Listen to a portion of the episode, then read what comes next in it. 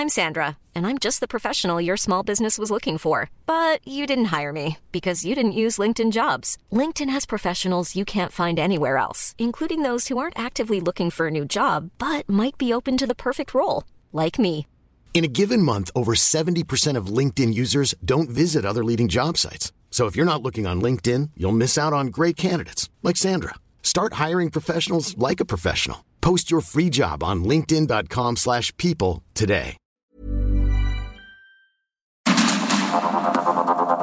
Heraldo Media Group presenta Sergio Sarmiento y Lupita Juárez. Información veraz y oportuna con un toque personal y humano. Por el Heraldo Radio, donde la H suena y ahora también se escucha.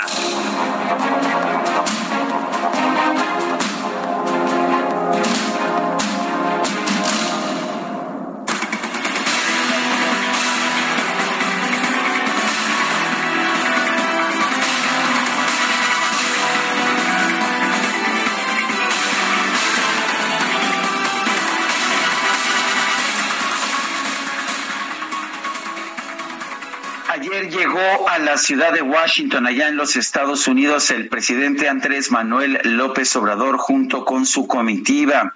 En un momento salió a la ventana del Hotel Lombardi en el que pernoctó, en el que va a estar ahí, de hecho, en- durante su estancia, para saludar a varios mexicanos, decenas de mexicanos que acudieron a recibirlo al hotel al hotel Lombardi en la avenida Pensilvania.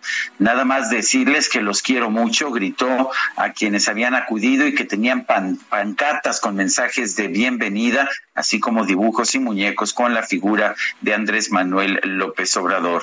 El presidente reiteró lo que hora- horas antes había publicado en sus redes so- sociales que va a defender en su reunión de este martes con el presidente de Estados Unidos, Joe Biden, a los migrantes mexicanos. Les agrade- agradeció el apoyo a la economía con las remesas que envían a sus familiares. Mañana dijo vamos a hablar de los derechos de los migrantes y les queremos muchísimo desde México por todo lo que hacen, porque trabajan aquí y envían apoyos a sus familiares. Gracias a eso nuestra economía se está levantando. Son migrantes excepcionales. Es lo que dijo el presidente de la República, Andrés Manuel López Obrador. Son las siete de la mañana con dos minutos, siete con dos. Hoy es martes 12 de julio del 2022. Soy Sergio Sarmiento y quiero darle a usted la más cordial bienvenida a El Heraldo Radio. Lo invito a quedarse con nosotros. Eh, por supuesto, aquí estará usted bien informado, pero también podrá pasar un rato agradable, ya que si la noticia lo permite, a nosotros nos gusta darle su lado amable. Guadalupe Juárez, ¿cómo estás? Buenos días. Hola, ¿qué tal? Qué gusto saludarte, mi querido Sergio Sarmiento. Muy buenos días para ti, amigos. Qué gusto, bienvenidos. Gracias por estar con nosotros empezando la jornada. Bien informados, por supuesto. Oye, pues yo pensé que el presidente iba a pernoctar ahí en la residencia oficial de la Embajada de México, como en otras ocasiones, pero pues el embajador Esteban Moctezuma tiene COVID, resultó positivo a COVID, así que mejor se fue el presidente a este hotel Lombardi que bueno, pues llegó por la tarde ayer y ya nos decías que se asomó por el balcón y le decían ahí, no estás solo, no estás solo, presidente, te amamos. Y el presidente muy contento diciendo que también él los ama y amor con amor se paga. Bueno, oye, también ya el, el canciller Marcelo Ebrard en su cuenta de Twitter muy tempranito dijo, pues ya estamos afinando los últimos detalles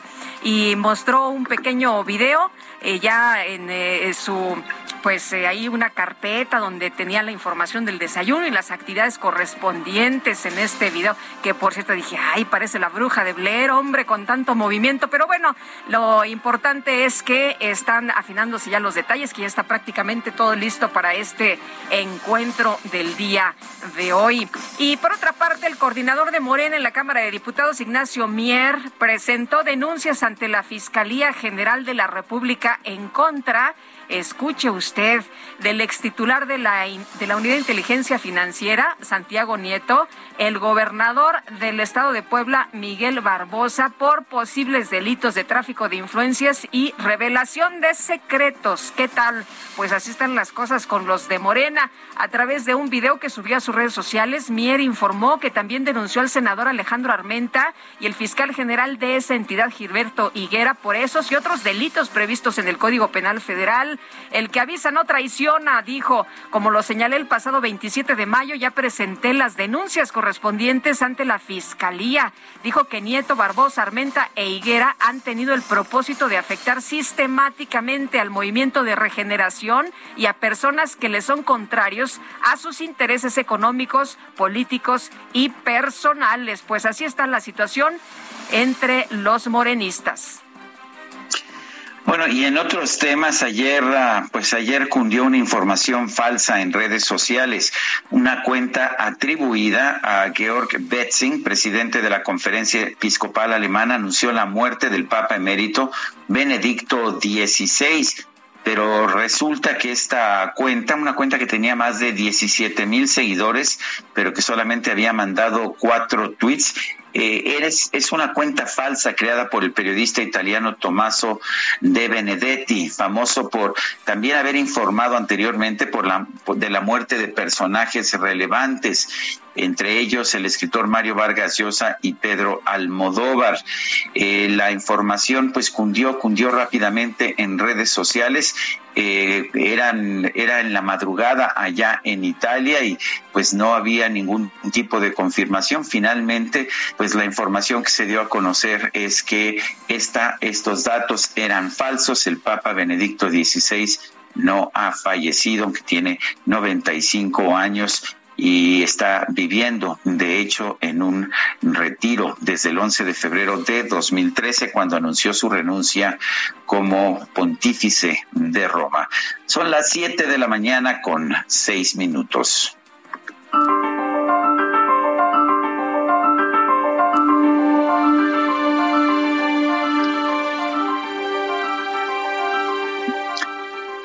Y vamos a la frase del día. 11 millones de personas viven en las sombras. Yo creo que ya son ciudadanos estadounidenses. Joe Biden.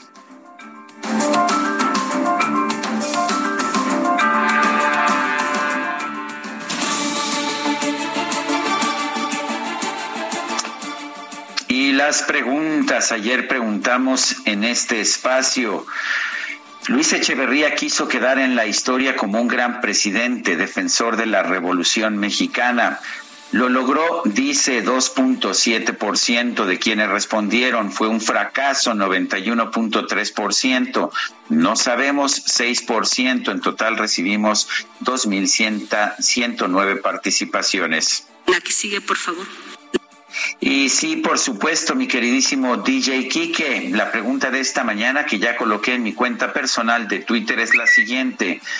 ¿Qué espera? En la cuenta personal de Twitter es arroba Sergio Sarmiento. ¿Qué espera usted de la reunión entre AMLO y Joe Biden? Más visas, nos dice 4.7%, subsidios de Estados Unidos 6.1%, 89.2%, 88.9% que acaba de cambiar nos dice nada. En 21 minutos hemos recibido 620 votos. Las destacadas de El Heraldo de México.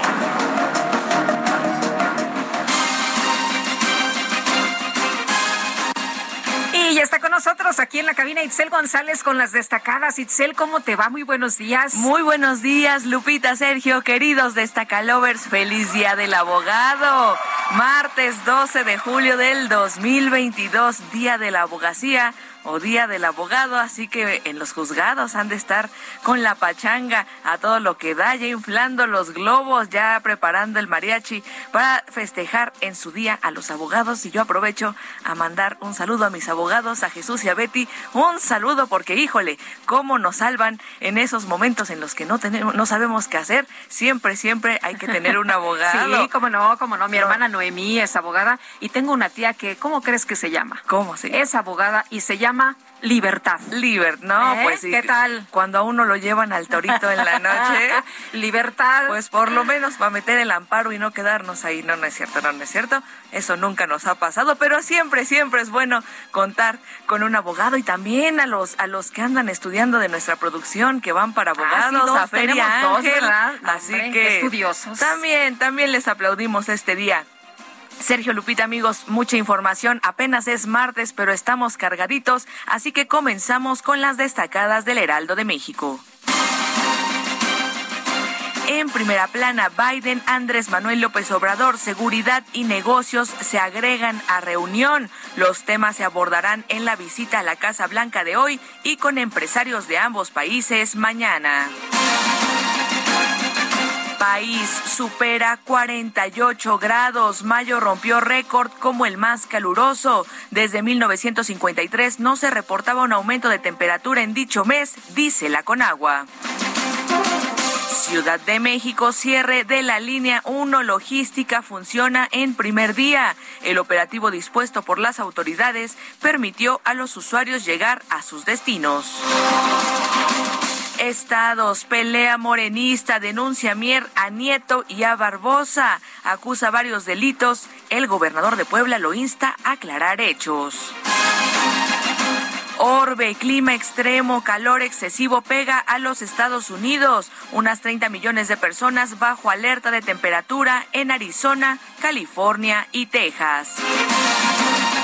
Meta Liga MX Femenil arranca con el pie derecho. Con un triunfo en casa ante Cholas, las Chivas inician la defensa de su título en el Apertura 2022. Y finalmente, en mercados, nivel mundial, CRE reporta una escasez por el diésel. Informó que la demanda no ha sido satisfecha por la importación y producción. Lupita, Sergio, amigos, hasta aquí las destacadas del Heraldo. Feliz martes. Itzel, muchas gracias. Buenos días. Feliz martes también para ti. Y Sergio, vámonos al resumen. Vámonos cuando son las 7 de la mañana con 11 minutos y empezamos con este resumen de lo sucedido hasta este martes 12 de julio del 2022. El presidente Andrés Manuel López Obrador arribó este lunes a la ciudad de Washington, en los Estados Unidos, para reunirse con su homólogo de los Estados Unidos, Joe Biden. El mandatario saludó desde la ventana de su hotel a un grupo de migrantes mexicanos que se congregó afuera del inmueble. Todo lo que hacen porque trabajan aquí y envían apoyos a sus familiares. Gracias a eso, gracias a eso, nuestra economía se está levantando.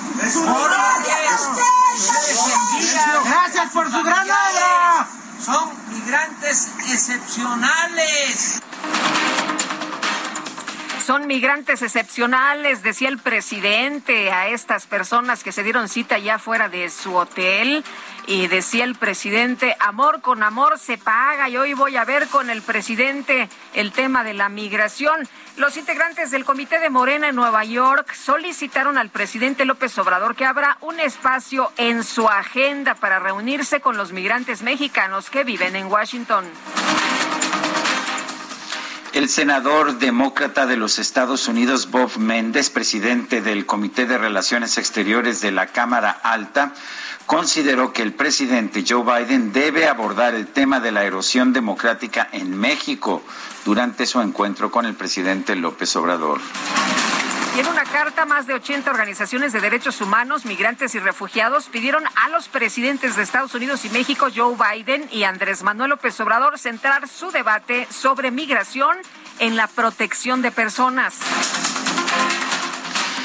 El embajador de México en los Estados Unidos, Esteban Moctezuma, informó que va a seguir a distancia las actividades del presidente López Obrador en la Unión Americana debido a que aún no ha dado negativo a COVID-19 a más de un mes de que contrajo el virus.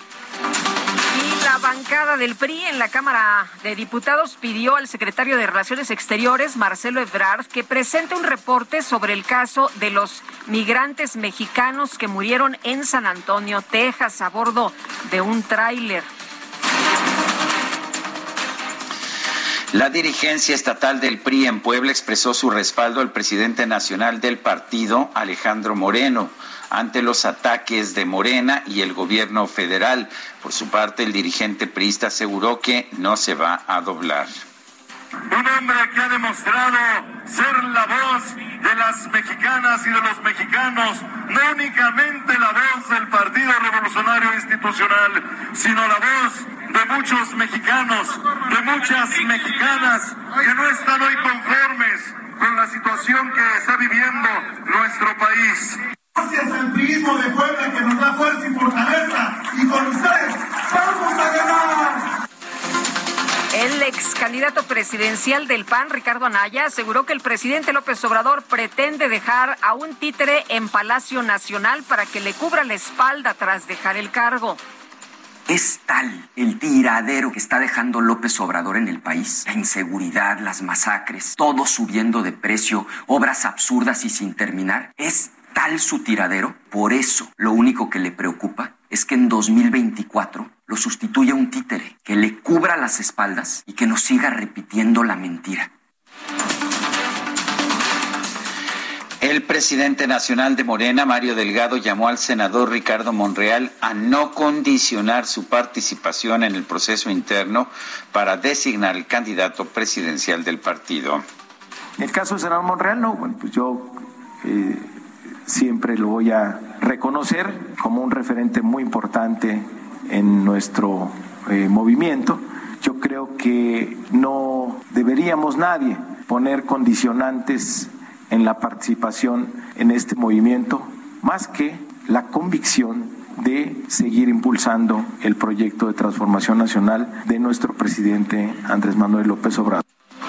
¿Y qué había dicho Monreal? Señaló, lo digo desde ahora para que no haya dudas, si se insiste en una encuesta elaborada, cantada y organizada por el partido, no tiene sentido participar porque va a ganar quien quieren que gane no va a ser democrático y ahí no nos vamos a prestar a ninguna farsa porque creemos en la democracia. Pues ahí está también, ahí está también este encontronazo. Y por otro lado, Mario Delgado anunció que este martes se va a reunir con los 67 aspirantes a la coordinación de los comités de defensa de la Cuarta Transformación en el Estado de México para explicarles las reglas del proceso interno. Tenemos 67 registros que están siendo revisados por la Comisión de Elecciones. Serán también turnados estos listados a la Comisión de Honestidad y Justicia. 50 hombres y 17 mujeres. Bueno, pues quien hubiera dicho tantos aspirantes a una simple coordinación, casi parecería que quieren ser candidatos al gobierno del Estado de México, pero por supuesto eso pues no se puede ni se debe. El coordinador de Morena en la Cámara de Diputados, Ignacio Mier, presentó una denuncia ante la Fiscalía General de la República en contra del ex titular de la Unidad de Inteligencia Financiera, Santiago Nieto, y el gobernador de Puebla, Miguel Barbosa, por revelación de secretos, tráfico de influencias y delitos cometidos por servidores públicos. El que no traiciona. Como lo dije el 27 de mayo, ya presenté las denuncias correspondientes ante la Fiscalía General de la República contra el ex titular de la Unidad de Inteligencia Financiera, Santiago Nieto, el gobernador del estado de Puebla, Miguel Barbosa, el senador Alejandro Armenta. Y contra el fiscal general del estado de Puebla, Gilberto Higuera, por los hechos posiblemente constitutivos de los delitos de revelación de secretos, tráfico de influencias, así como delitos cometidos por servidores públicos previstos en el Código Penal Federal. Bueno, por su parte, el gobernador de Puebla, Miguel Barbosa, exigió que el diputado Ignacio Mier aclare las acusaciones en su contra por presunto lavado de dinero y su supuesta responsabilidad en la ejecución de tres agentes ministeriales en el municipio de Tecamachalco. Lo vuelvo a exhortar a que aclare, a que aclare su situación frente a diferentes hechos que están revelados y revelándose todos los días. Que las aclare, solo eso. Bueno, y eso que son amigos, ¿no? Son miembros del mismo partido bueno, político. son miembros del mismo partido, pero como dicen, enójense los compadres y sáquense las verdades. Y ahí está durísimo, ¿eh? Durísimo este enfrentamiento. El gobernador electo de Tamaulipas, Américo Villarreal, se reunió con el secretario de Gobernación, Adán Augusto López, para tratar temas relacionados con la gobernabilidad y el Estado de Derecho. El líder nacional del PRD, Jesús Zambrano, solicitó al presidente López Obrador cambiar la estrategia de seguridad nacional al considerar que el país se está hundiendo en la violencia. La Fiscalía General de Chihuahua informó que este lunes fue asesinada a balazos la doctora del IMSS Bienestar, Maciel Mejía Medina. Se encontraba en su domicilio en la Sierra Tarahumara. Y una juez federal otorgó una suspensión provisional que impide a la Fiscalía General de Justicia Militar detener o obligar a comparecer al general en retiro Mauricio Ávila Medina, quien fue citado en calidad de indiciado ¿Sabe usted por qué? Porque realizó críticas al gobierno federal. La carretera Victoria Monterrey fue bloqueada durante más de cinco horas por integrantes de las autodefensas de Tamaulipas, quienes exigen la liberación de su líder, Octavio N., detenido por el delito de homicidio. Pues es la segunda ocasión, la otra vez estuvieron 25 horas ahí bloqueadas y ahora, bueno, pues más de cinco horas. El vocero de la Fiscalía General de la Ciudad de México, Ulises Lara, informó que la dependencia abrió una carpeta de investigación en contra de la alcaldesa de Cuauhtémoc. ¿Cómo les da trabajo esa alcaldesa de Cuauhtémoc allí en la Fiscalía Sandra Cuevas por uso indebido de documento para la identificación de automotores? En otro caso, informamos a ustedes que esta Fiscalía General de Justicia, en seguimiento a diversas denuncias públicas, inició una carpeta de investigación en contra de una servidora pública de la alcaldía Cuauhtémoc por la probable comisión del delito de uso indebido de documento para identificación de vehículos automotores. La titular de la Secretaría de Energía, Rocío Nale, visitó la refinería de Madero, Tamaulipas, una de las que forman parte del plan del gobierno federal de modernización.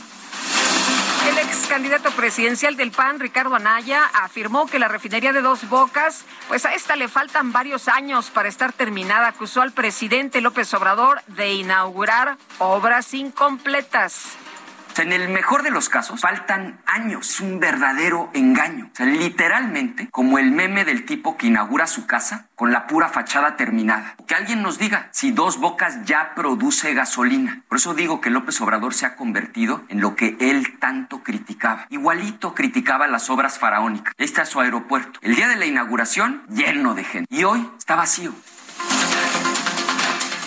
La agencia Moody's rebajó la calificación de petróleos mexicanos de BA3 a B1 al considerar que su calidad crediticia es pobre y su capacidad de pago a largo plazo baja. Y la ministra de Economía de Argentina, Silvina Batakis, anunció un paquete de medidas que contemplan una reducción del gasto público para alcanzar el equilibrio fiscal pactado con el Fondo Monetario Internacional. A un año de las protestas masivas del 11 de julio de 2021 en La Habana, el presidente de Cuba, Miguel Díaz Canel, aseguró que su país va a salir de la situación compleja en la que se encuentra. El gobierno de los Estados Unidos señaló que los hospitales de todo el país deben prestar servicios de abortos si la vida de la madre está en peligro, en la línea con la ley federal sobre directrices de tratamiento de emergencia. Y en información deportiva, los históricos tenistas Roger Federer y Serena Williams salieron de las clasificaciones de la ATP y la WTA después de haber perdido la totalidad de sus puntos. Y la selección mexicana femenil perdió 1-0 ante Estados Unidos, con lo que queda eliminada, eliminada de este premundial de la CONCACAF con tres derrotas consecutivas.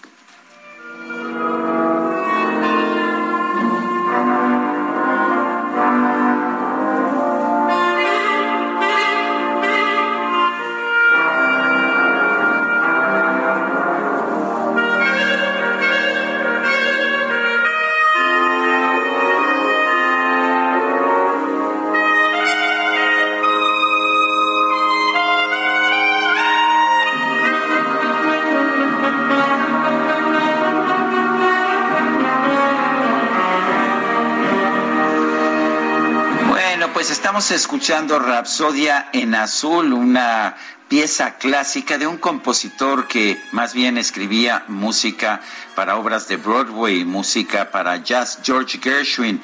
Las letras de sus ah, piezas usualmente las escribía su hermano Ira. Hoy vamos a estar escuchando a George Gershwin, quien falleció el 11 de julio de 1937. Escuchémoslo, esto es Rapsodia en Azul. Escribió algunas piezas clásicas, pero en realidad se especializaba en música popular.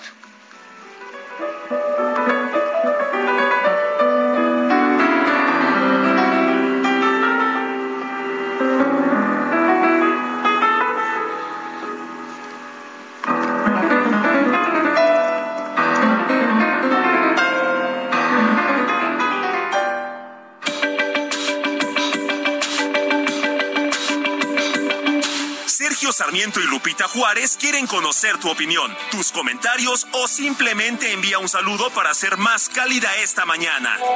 Envía tus mensajes al WhatsApp 55 20 10 96 47.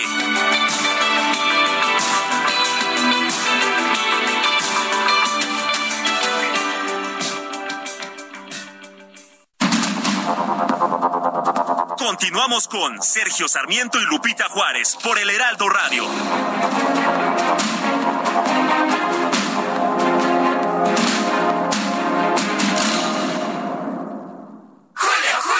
Llegó el momento de levantar las copas. Y para mí llegó el momento de bajarlas con el 2x1 en toda la cristalería y plásticos del departamento de hogar. Y además 2x1 en calcetería para toda la familia. Con Julio lo regalado te llega. Solo en Soriana. A julio 14. Aplican restricciones. Ricardo Eliezer Neftali Reyes Pasaolto, conocido como Pablo Neruda, nació en Parral, Chile, el 12 de julio de 1904. Fue un poeta y político chileno. Es considerado entre los más destacados e influyentes artistas del siglo XX. Además, fue senador de la República Chilena, miembro del Comité Central del Partido Comunista, precandidato a la presidencia de su país y embajador en Francia. En 1971, Neruda recibió el Premio Nobel de Literatura por una poesía que con la acción de una fuerza elemental da vida al destino y a los sueños de un continente. Entre sus múltiples reconocimientos destaca el doctorado honoris causa por la Universidad de Oxford. Entre sus múltiples reconocimientos destaca el doctorado su cargo de embajador en Francia y después del golpe militar del 11 de septiembre, su salud se agravó y el 23 de septiembre de 1973 falleció en Santiago.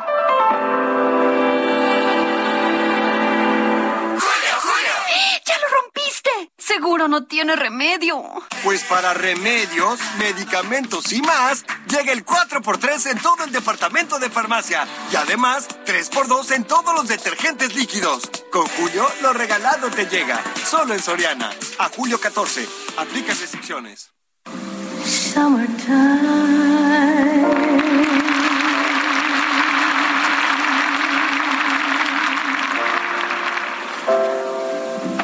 And living is easy.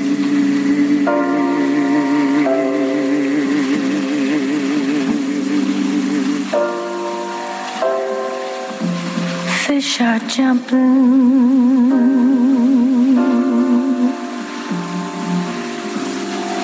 And the cotton is high.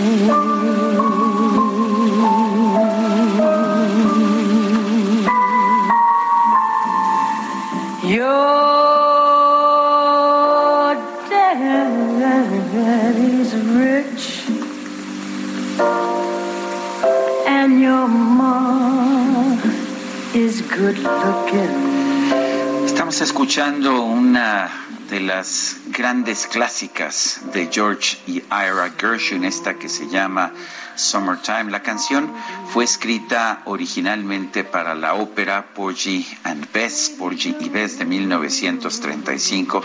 Se ha convertido en un clásico de la música. Aquí estamos escuchando la versión de Ella Fitzgerald, pero bueno, la han cantado, tocado pues un sinnúmero de grupos, un sinnúmero de cantantes, entre ellos Nora Jones, Janis Joplin, por ejemplo, que hizo una versión muy diferente, una versión rockera. Pero bueno, esto que estamos escuchando es es a la gran, a la gran dama del jazz, Ella Fitzgerald, cantando pues a quizás uno de los mejores compositores del jazz. George Gershwin. Él escribía la música, vale la pena recordar, Ira Gershwin, la letra, aunque esta en particular, además de la letra de Ira Gershwin, participaron en la letra de toda la ópera eh, Dubois Hayward y Dorothy Hayward.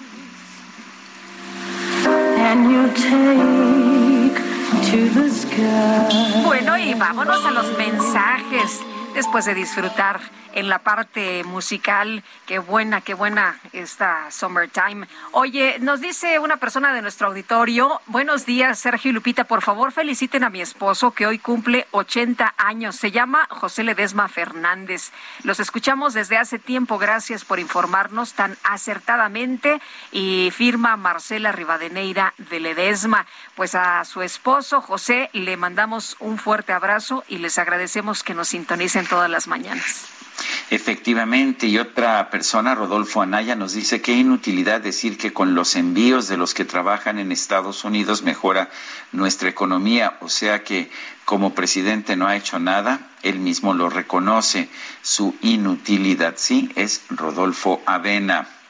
Amy Shehoa nos comenta esta mañana al no poder alojarse en el consulado, López se va a uno de los hoteles más caros de Washington, donde quedó lo de que no hay gobierno rico con pueblo pobre. Saludos cariñosos. Oye, yo ya estuve checando. No, el Hotel Lombardi es un hotel de cuatro estrellas, es un hotel bastante modesto. Yo me he quedado en el Hotel Lombardi, está muy bien ubicado, muy cerca de la embajada de, de Estados Unidos, vale la pena señalar, aunque lo que sí digo yo es, si, si estás llevando una comitiva tan grande, porque sí es una comitiva, mucha gente, eh, mucha gente está participando en esta gira, no nada más los cinco que nos dicen, hay mucha gente, enlaces, adelantos, gente de seguridad bueno, pues se pudieron haber ido en el avión presidencial, aunque ya lo hayan rifado, ¿no? bueno, aunque todavía pertenece pues al gobierno del presidente Andrés Manuel López Obrador, pero ya ves que como está muy estigmatizado esto del avión y que lo usaban los fifís y los corruptos, entonces él nunca lo va a usar. Bueno, eh, vamos rápidamente con Iván Saldaña desde Washington. Adelante, Iván. ¿Qué tal, Sergio Lupita? Buenos días a todo el auditorio. Sí, nos encontramos aquí en la capital de Estados Unidos, en Washington, donde oficialmente ya arrancan el día de hoy las actividades del presidente Andrés Manuel López Obrador en esta visita oficial. Es la cuarta que hace a Estados Unidos, la tercera a eh, la capital de Estados Unidos. Precisamente el día de hoy eh, estamos justamente esperando eh, que el presidente arribe aquí a la residencia oficial de Kamala Harris, vicepresidenta de este país. Aquí va a desayunar con, con ella el presidente López Obrador, una reunión que se calcula poco más de, que, que va a durar poco más de una hora.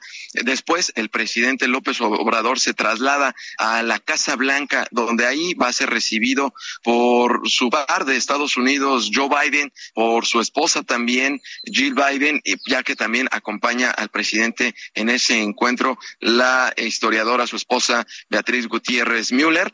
Eh, van a tener un breve encuentro, se van a tomar la foto grupal y posteriormente ya viene la reunión de trabajo del presidente López Obrador con el presidente Biden, con sus comitivas. Es una, de acuerdo al programa, es una comitiva de 14 funcionarios de estados, secretarios, eh, entre ellos eh, la mitad mexicanos, la mitad estadounidenses. Esta durará pues poco más de dos, eh, de dos horas ya toda esta reunión. Van a sostener también, van a, van a comer ahí los presidentes en la Casa Blanca y por último, eh, como actividades últimas que va a tener el presidente López Obrador el día de hoy, eh, va a asistir a dos memoriales de personajes que él ha elogiado mucho en sus conferencias mañaneras como eh, Martin Luther King y también el, el, el expresidente este Roosevelt. Eh, el día miércoles ya estará cerrando sus actividades con un encuentro que va a sostener con eh, empresarios tanto de México como de Estados Unidos de nueve de la mañana a diez y media, tiempo local de aquí de Washington. Vamos una hora más adelantados que en la Ciudad de México.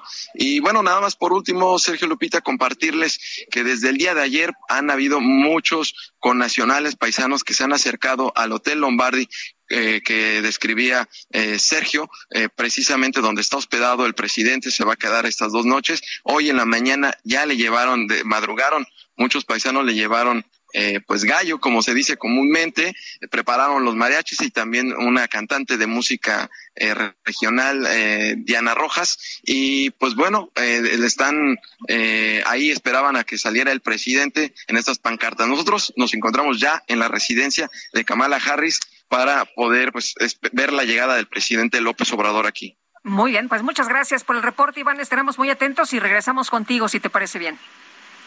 Claro que sí. Muy buenos días a todos. Buenos días. Y vamos ahora con Mario Miranda. Está en las calles de la Ciudad de México, allá en Viaducto. Adelante, Mario. ¿Qué tal, Sergio Lupita? Muy buenos días. Pues tenemos bastante congestión vial aquí sobre el viaducto Miguel Alemán, a la altura de la colonia, la colonia Chandona, perdón. Y es que esta mañana, alrededor de las 7 de la mañana, un camión de tipo Torto que transporta paquetería intentó cruzar el bajo puente que divide el cruce del viaducto Miguel Alemán con la avenida Patriotismo y no lo logró, quedó atorado en este bajo puente. Ya en estos momentos se encuentra una grúa de la Secretaría de Seguridad Ciudadana realizando las labores para poder retirar este vehículo que está afectando bastante la vialidad aquí sobre el viaducto Miguel Alemán, ya que están cerrados dos carriles de esta avenida, solamente está abierto un carril. Esto afecta mucho la circulación para todos los automovilistas que se dirigen hacia la zona de Tlalpan, hacia la zona del aeropuerto. Sergio Lupita, pues estaremos al pendiente de que reciban este vehículo pesado de aquí del derecho Miguel Alemán. Mario Miranda, muchas gracias. Seguimos pendientes, buenos días. Son las 7 de la mañana con 41 minutos. Llegó el momento de levantar las copas. Y para mí llegó el momento de bajarlas con el 2x1 en toda la cristalería y plásticos del departamento de hogar. Y además 2x1 en calcetería para toda la familia. Con Julio lo regalado te llega. Solo en Soriana. A julio 14. Aplican restricciones. Continuamos con la información esta mañana. Qué bueno que sigue con nosotros. Pues ayer, ayer corrió como pólvora una noticia falsa sobre la muerte de Benedicto XVI de una cuenta manejada por Tomaso eh, de Benedetti, el mismo que hace unos meses inventó que había muerto Mario Vargas Llosa. Vamos a platicar con la doctora Claudia Benassini Félix. Ella es especialista de la Facultad eh, Mexicana sobre pues eh, varios eh, asuntos precisamente relacionados con este que se autonombra el campeón italiano de la mentira. Eh, doctora, ¿cómo está usted? Muy buenos días. Gracias, buenos días, un saludo a su audiencia. Doctora, pues cómo ve eh, otra vez eh, esta cuenta, otra vez se cae en este, pues eh, en esta información, sobre todo medios mexicanos que conocimos de este, pues de este reporte de este chavo que se autodenomina el campeón italiano de la mentira. No es la primera vez que ocurre. A mí lo que me sorprende es justamente eso, que si es una persona que ya está identificada como un mentiroso, eh, inicialmente no este no se supo de dónde había salido la información pero normalmente cuando cuando se da a conocer una información de este tipo siempre siempre siempre debe corroborarse por lo menos con dos fuentes distintas. Eh, porque ha sucedido muchas veces que, que cuando un periódico lo publica ah porque lo dijo tal ya lo vamos a publicar todos. Entonces es una es una práctica que conduce a la desinformación pero que tiene mucho que ver también con la educación de los usuarios. Eh, eh, como el rey de la mentira existen cientos en todo el mundo, pero si nosotros les prestamos atención, les hacemos caso y compartimos información, el problema también está en nosotros. Eh, no sé si se acuerde cuando empezó la pandemia que sucedió este del primer, bueno, el primer muerto mexicano por la pandemia, ¿no? La anunciaron varios periódicos porque un periodista mexicano lo puso en su cuenta de Twitter. Entonces dije, ah, porque lo puso este cuate que es muy conocido, vamos a publicarlo todos porque es un hecho.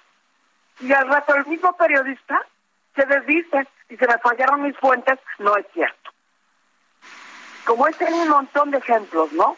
En donde en realidad el problema es ese, nosotros no compartimos, más bien compartimos sin, sin saber que la información es, es falsa. Eh, ningún periódico, por ejemplo el periódico El País, no lo publicó. El Corriere de la el Corriere Sera. de la Sera. Yo chequé ayer Corriere de la Sera, El País, eh, BBC, La CNN. La Vanguardia. Sí, muchos, eh, el, el Vaticano, eh, sí, eh, eh, evidentemente las fuentes del Vaticano y, y nadie lo daba. Y bueno, ¿Nadie? también fuentes, eh, eh, hablé por teléfono con varios sacerdotes en México del episcopado y nadie tenía nada de esta información. Exactamente. Entonces, si es así, si a mí me llega, a mí me llegó esta información en mi cuenta de Facebook, de, bueno, así como le llegó a todo el mundo. Entonces, si yo no hubiera tenido, digamos, y como yo muchas personas también, ¿eh? la precaución de, de verificar si esto era o no era cierto, pues también lo hubiera publicado. Es una, es este, hay noticias que son por- por sí mismas muy atractivas. Una es esa. Eh, ahora, ciertamente, uno no, este, no analiza la situación. Ratzinger es un hombre muy enfermo, muy mayor, eh, y uno diría, bueno, este, realmente, eh, ¿cuáles son las implicaciones de su muerte, a quién y demás, no? Ya después aparece el nombre de la cuenta falsa y demás, y uno se da cuenta, pues, del engaño. El, ah, ahora era una cuenta muy rara, tenía cuatro tweets nada más publicados, lo cual pues sugiere que es falsa, pero tenía 17 mil seguidores. Eh, Pues ¿Cómo monta, cómo se, cómo se monta una Ahí cuenta así? Podemos platicar de personas que tienen millones de seguidores y también son unos mentirosos. Y, publi- todo lo que publican lo replican sus seguidores y, y eso les deja mucho dinero, porque también hay que considerar eso. Ellos no lo hacen por gratis. O sea, no es este, no es un pasatiempo, sino también es una práctica que a ellos les deja dinero. Ese también es un hecho. Ahora, si yo reviso una cuenta de cuatro tweets y 17 mil usuarios, algo está funcionando mal. Sí, además es una nota que me explicaban por la magnitud del, de la relevancia de esta nota, eh, la información tendría que haber salido forzosamente desde el Vaticano. Exacto, sí. Es, es igual de cuando murió el, el príncipe Felipe hace aproximadamente un año, la información salió de la Casa Real en Londres. Y ellos fueron los que lo dieron a conocer. Es decir, siempre hay una fuente oficial que es la que pone a, a circular la información. Si no es así, algo está sucediendo. Pero ahí, insisto, el gran problema es ese, el problema es nuestro, que las audiencias eh, no está, las audiencias su- suelen compartir lo que sea, incluso sin haberlo leído completo. Claro. ¿Qué, qué, ¿Qué gana este periodista con difundir una noticia falsa? ¿Hacerse famoso? Eh, ese es un punto, desde luego debe haber alguna ganancia económica, pero también hay algunos intereses por ahí, ¿no? Porque, bueno, también es una persona que está identificada eh, como alguien que no es partidario de lo que está haciendo en este- el Papa en este momento. Entonces también eso hay que, hay que ver el Papa Francisco. Entonces también hay que ubicar, digamos, quiénes son los personajes y cómo mueven sus piezas. Muy bien, pues eh, doctora, muchas gracias por platicar con nosotros esta mañana del tema. Muy buenos días. No, al contrario, muchas gracias y un saludo aquí desde la Universidad La Salle. Gracias. Ok. Muy bien. Hasta luego, ¿eh? doctora. Hasta luego, buen Un día. saludo a todos nuestros cuates ahí en la Universidad La Salle. La doctora Benassini Félix es eh, especialista de la Facultad Mexicana de Arquitectura, Diseño y Comunicación de esa Universidad La Salle, efectivamente. Y bueno, pues ah, hoy, hoy se va a llevar a cabo esta reunión entre el presidente Joe Biden y el presidente de México, Andrés Manuel López Obrador, como ya nos lo señalaba nuestro reportero Iván Saldaña, quien se encuentra por ahí. La primera reunión es con Kamala Harris, a quien formalmente el presidente Biden le ha encargado el tema migratorio y sobre todo la relación con los países de Centroamérica y con México en lo que tiene que ver con esta parte de la responsabilidad. Más tarde vendrá la reunión de Joe Biden con el presidente Andrés Manuel López Obrador. No está programada una conferencia de prensa al final de esta reunión. Me imagino que esto puede significar que, pues, que no se espera algo que pueda anunciarse eh, y que pueda anunciarse abiertamente a los periodistas de los dos países. Por otra parte, mañana habrá una reunión del presidente Andrés Manuel López Obrador junto con algunos representantes empresariales mexicanos, con miembros de una organización empresarial muy importante allá de los Estados Unidos y ya después el presidente López Obrador regresará a México. Adelante, Guadalupe. Pues tengo información que tiene que ver con la secretaria de Energía, Rocío Nale. Visitó la refinería de Madero, Tamaulipas, una de las que se encuentran dentro del catálogo presidencial para su modernización.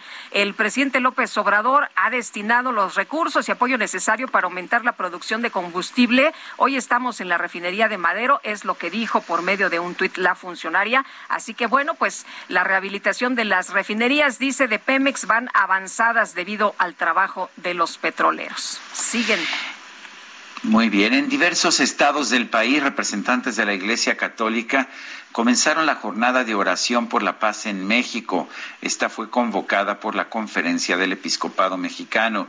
La hermana Juana Ángeles Zárate Celedón es presidenta de la Conferencia de Superiores Mayores de Religiosos de México. Hermana Juana Ángeles, gracias por tomar esta llamada. Cuéntenos, eh, ¿qué es esta jornada de oración por la paz? ¿Qué pretende? ¿Hay quien la ve como, como un reto al gobierno? ¿Cómo la ven ustedes? Muy buenos días para ti y para todos quienes nos escuchan. Pues quiero compartirles que esta fue una iniciativa de la Conferencia Episcopal en comunión también con la Conferencia de Religiosos y Religiosas y la Compañía de Jesús, que nace ante, mm, ante la, el dolor que nos provoca la muerte de nuestros hermanos sacerdotes eh, y de el laico Pedro Palma pero que definitivamente es ahí donde van convergiendo tanto dolor que, que vamos experimentando y mm, ante la muerte de tantos mexicanos y mexicanas. Entonces realmente eh, más que un, una confrontación o un desafío, es eh, una llamada que nosotros sentimos a dar una respuesta más como sociedad mexicana para um, buscar caminos de ir resolviendo esta situación de violencia que nos compete a todos. Hermana, se habla de encontrar la justicia porque son hechos que no se pueden dejar así, son acciones cometidas en la ilegalidad. Eh, eh, la justicia, buscar la, reconciliación también entre los mexicanos y la paz. ¿Cómo, ¿Cómo están diseñadas estas jornadas de oración para encontrar precisamente todo esto, para que nos lleven a, a la reconciliación a los mexicanos y a encontrar la paz, pero sin dejar a un lado el que se cumpla con la ley. Sí, Lupita. Eh, este, este es un proyecto eh, que, que es el punto de partida. La jornada de oración de todo julio sería un punto de partida y hemos eh, reflexionado que toda acción para la pacificación del país y la reconciliación tiene que partir de una toma de conciencia personal y colectiva sobre la situación tan compleja que estamos viviendo. Definitivamente eh, la violencia, el narcotráfico que está incidiendo en la muerte de muchos mexicanos no no es eh, no es una situación que tiene una sola arista. Definitivamente es fruto de una descomposición del tejido social que, que viene desde diferentes eh, situaciones en las familias, en las comunidades, en la pérdida de valores, en eh, la educación, en la cultura. Entonces creemos que, que esta, este inicio es el espacio de reflexión y un diagnóstico de alguna manera de esta situación tan compleja pero desde una perspectiva de la esperanza, eh, porque creo que todo análisis nos puede llevar a una perspectiva más negativa de ya no hay solución, como he escuchado a muchísimas personas, esto ya no es revertible y sin embargo estamos convencidos, estamos la iglesia está convencida que sí es revertible cuando todos asumimos la responsabilidad. Entonces, es el punto de partida y el punto de partida es la reflexión y una perspectiva más trascendente. Pues yo quiero agradecerle a hermana Juana Ángeles Zárate Celedón el haber conversado con nosotros esta mañana. Muchas gracias y que pues nos vaya iluminando a todos los mexicanos para asumir nuestra responsabilidad. Gracias, hermana. Buenos Claro días. sí.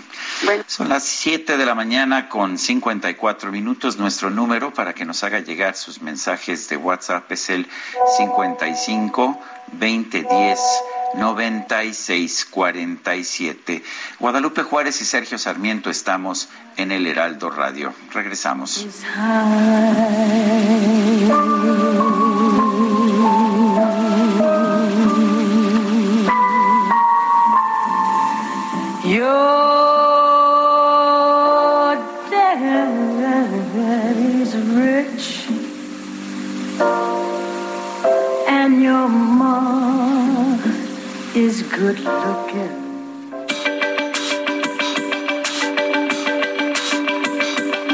Sergio Sarmiento y Lupita Juárez quieren conocer tu opinión, tus comentarios o simplemente envía un saludo para hacer más cálida esta mañana.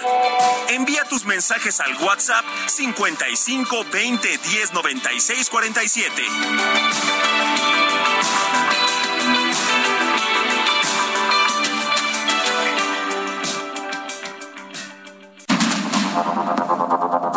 Continuamos con Sergio Sarmiento y Lupita Juárez por el Heraldo Radio.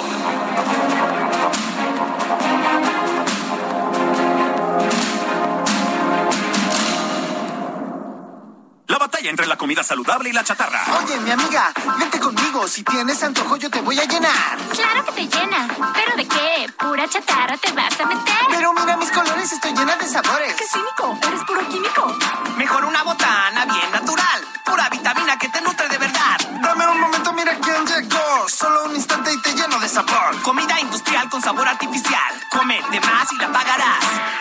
¿Ya previste? ¡Ya hiciste! Gobierno de México. Dozens of girls would storm up. I had to lock my door. Somehow I couldn't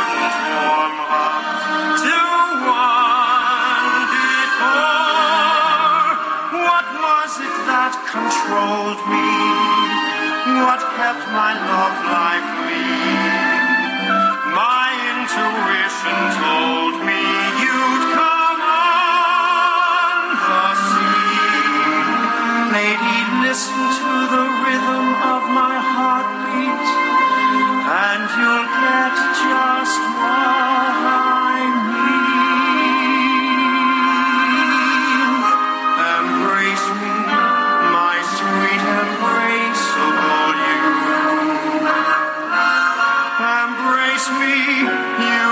escuchando música de George Gershwin, este gran compositor estadounidense, quien falleció un 11 de julio, el 11 de julio de 1937. Él escribía principalmente música para obras de Broadway, obras musicales, como esta Embraceable You, que escribió George Gershwin con letra de su hermano Ira Gershwin. La, so- la canción, la canción se estrenó en 1928, o más bien se escribió en 1928 para una opereta llamada East is West, el este es el oeste, y finalmente se incluyó en un musical de Broadway llamado Girl Crazy. Y bueno, eh, fue interpretada, interpretada por Fred Astaire y Ginger Rogers. Hay una versión impresionante de Billie Holiday de 1944, pero aquí estamos escuchando por un lado a David Carroll en la voz masculina y a Judy Blazer en la voz femenina en una presentación teatral de Embraceable You, la abrazable tú. Oye, y Luisa nos escribe esta mañana y nos dice, excelente semana, hoy sí hay música. Yo debo reconocer que me gusta mucho, me gusta mucho la música de George Gershwin.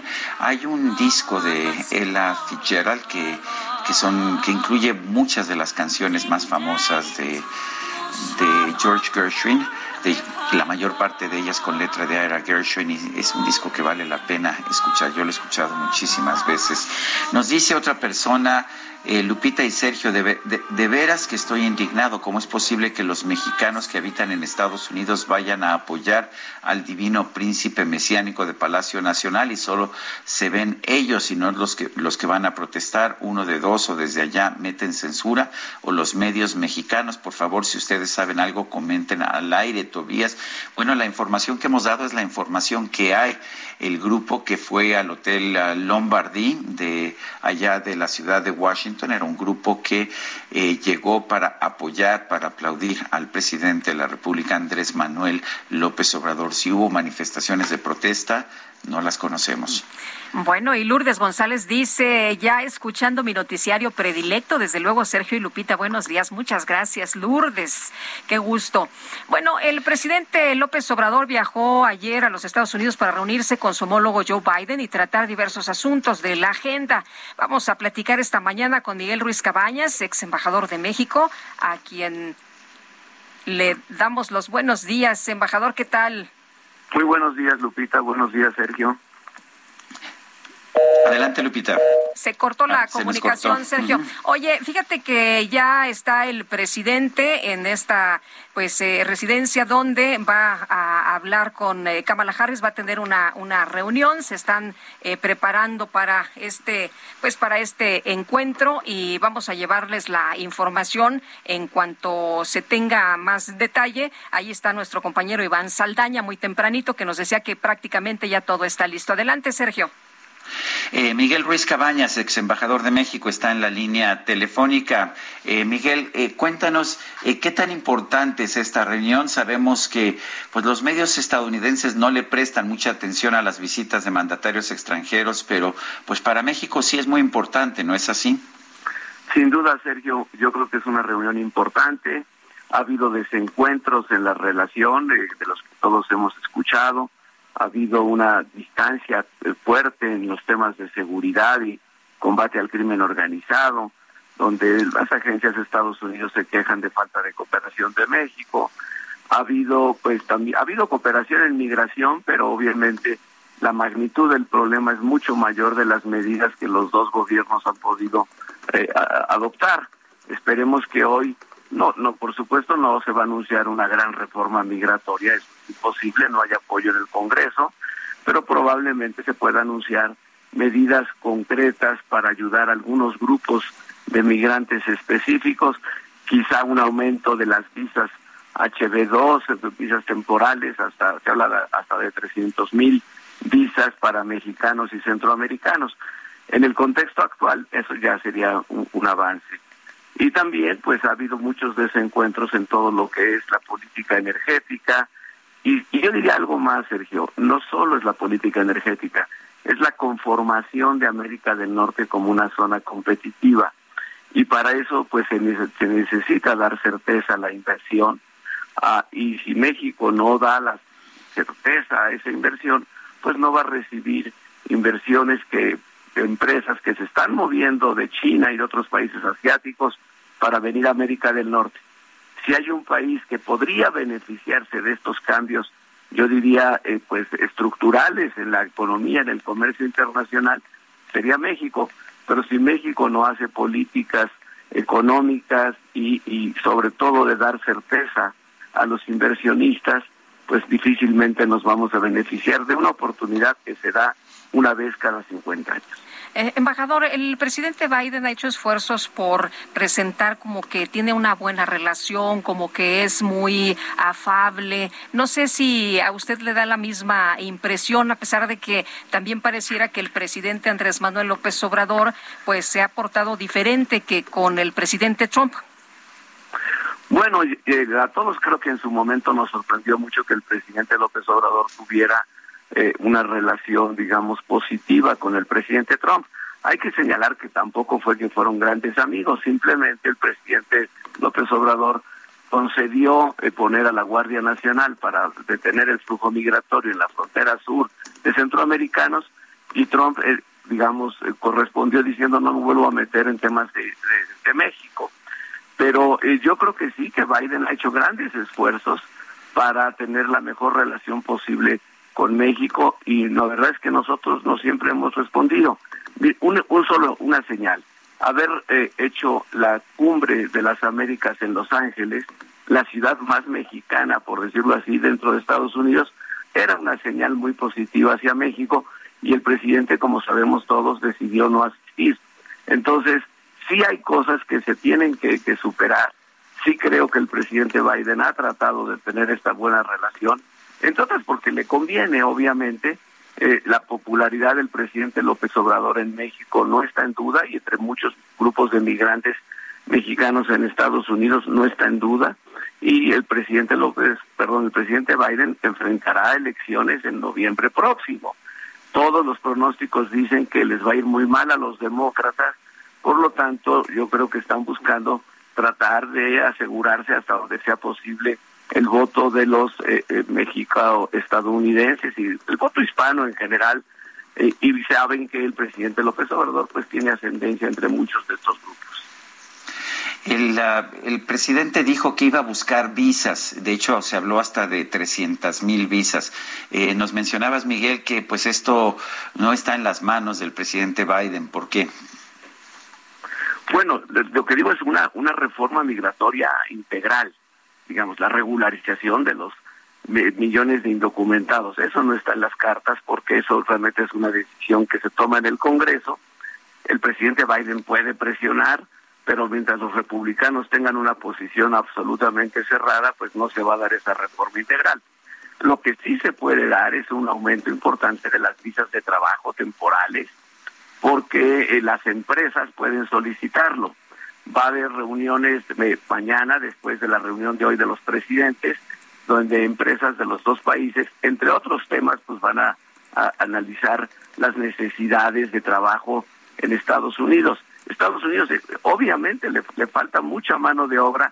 Eso es una de las razones de, la, de la aumento de la inflación, porque no aumenta la producción. Estados Unidos necesita esto, pero se necesita que las empresas lo pidan y yo creo que se va a dar esta solicitud y entonces sí podemos ver una pues eh, eh, aumento de las visas para que haya una migración legal de trabajadores mexicanos a Estados Unidos eh, por lo menos en los próximos meses o años. Yo en eso no soy, yo no es que sea optimista, creo que esa posibilidad sí existe. Quizá más adelante se dé una regularización de los Dreamers, de DACA, ¿no? Que también beneficiaría a muchos mexicanos, probablemente algo en materia de trabajadores agrícolas, eh, en fin, ese tipo de cosas sí, pero no veo una reforma migratoria integral en, digamos, en las cartas. Embajador, en este tema migratorio, eh, ¿cree usted que se pudiera poner sobre la mesa este asunto tan grave como la trata de personas? Tenemos muy reciente esta muerte de 27 mexicanos, bueno, eh, más personas de otras nacionalidades, pero 27 de, de origen mexicano que fallecieron en este tráiler de manera muy terrible. Pues así es, Lupita. Lo que está ocurriendo es que ante la inacción de los dos gobiernos, por las razones que ya comentamos, quienes están administrando el sistema migratorio de los dos países son las organizaciones criminales que responden directamente pues a las señales del mercado laboral en Estados Unidos. Ellos saben dónde hay trabajo, saben a dónde llevarlos y actúan con absoluta irresponsabilidad criminal cuando eh, eh, pues les conviene o simplemente son obviamente sin escrúpulo alguno. Es una tragedia, se puede hacer mucho y se puede hacer mucho sobre todo eh, eh, con investigaciones coordinadas de quiénes son los que están moviendo este tipo de eh, tráfico de personas, que absolutamente pues es la esclavitud del siglo XXI. Sí se puede hacer muchas cosas, investigaciones coordinadas en México y en Estados Unidos, porque pues este autobús, no autobús, este camión, pues fue en San Antonio, Texas, no en territorio mexicano, pero salió de territorio mexicano y cruzó pues varios filtros migratorios y nadie se dio cuenta. Sabemos que hay otros, o sea, seguramente todo esto está ocurriendo todo el tiempo. Nos enteramos de eso por la desgracia humanitaria que ocurrió, pero la verdad es que debe estar ocurriendo todo el tiempo. Miguel Ruiz Cabañas, ex embajador de México, gracias por tomar nuestra llamada. Gracias, Sergio. Gracias, Lupita. Hasta luego. muy buenos días. Y en su tercera reunión con Kamala Harris, el presidente López Obrador aseguró que Estados Unidos tiene una vicepresidenta de primer orden y que está muy contento de visitarla y de sostener una reunión con ella. Vamos a escuchar. A mujer con principios. But also a woman with principles. Inteligente. An intelligent woman. Honesta. Honest. Partidaria de la igualdad. She's a partisan of uh, equality. De modo que felicito al pueblo estadounidense. So I congratulate the U.S., the American people. Porque cuentan con una vicepresidenta de primer orden. Because they have a first order vice president. I congratulate the American people for that. Siempre hemos eh, conversado. We've always been speaking. En beneficio de nuestros pueblos y de la bueno, pues ahí parte de lo que ha dicho el presidente en esta gira por los Estados Unidos. Bueno, eh, Iván Soto, director del medio digital Durango en Vivo, denunció que el gobernador José Rosas Aispuro lo amenazó mediante una llamada telefónica por hechos debidos a su ejercicio periodístico. Iván Soto, director del medio digital Durango en Vivo, está en la línea telefónica. Don Iván, cuéntenos exactamente cómo fue esta amenaza. Sergio, muy buenos días y gracias por el espacio, de verdad, gracias porque en Durango el gobernador después de, esa llamada y de que la hice pública ayer lunes, pues detuvo todo en la prensa local, los medios de comunicación, salvo el siglo de Durango, lo, que lo detuvieron por completo, esto es parte muy común de algo que sucede en Durango, la, la, capacidad de, de tener una información tan delicada. El domingo por la noche, Sergio, eh, diez y media más o menos de la noche, estando todavía yo en un centro comercial, recibo una llamada de un número que desconozco, pero local, pues de alguna manera lo contesto, me dice que es él y me empieza a decir, sé que me estás grabando, así que te quiero decir esto y esto, no lo estaba haciendo, le dije, no lo estoy haciendo, gobernador, dígame para qué me quieres.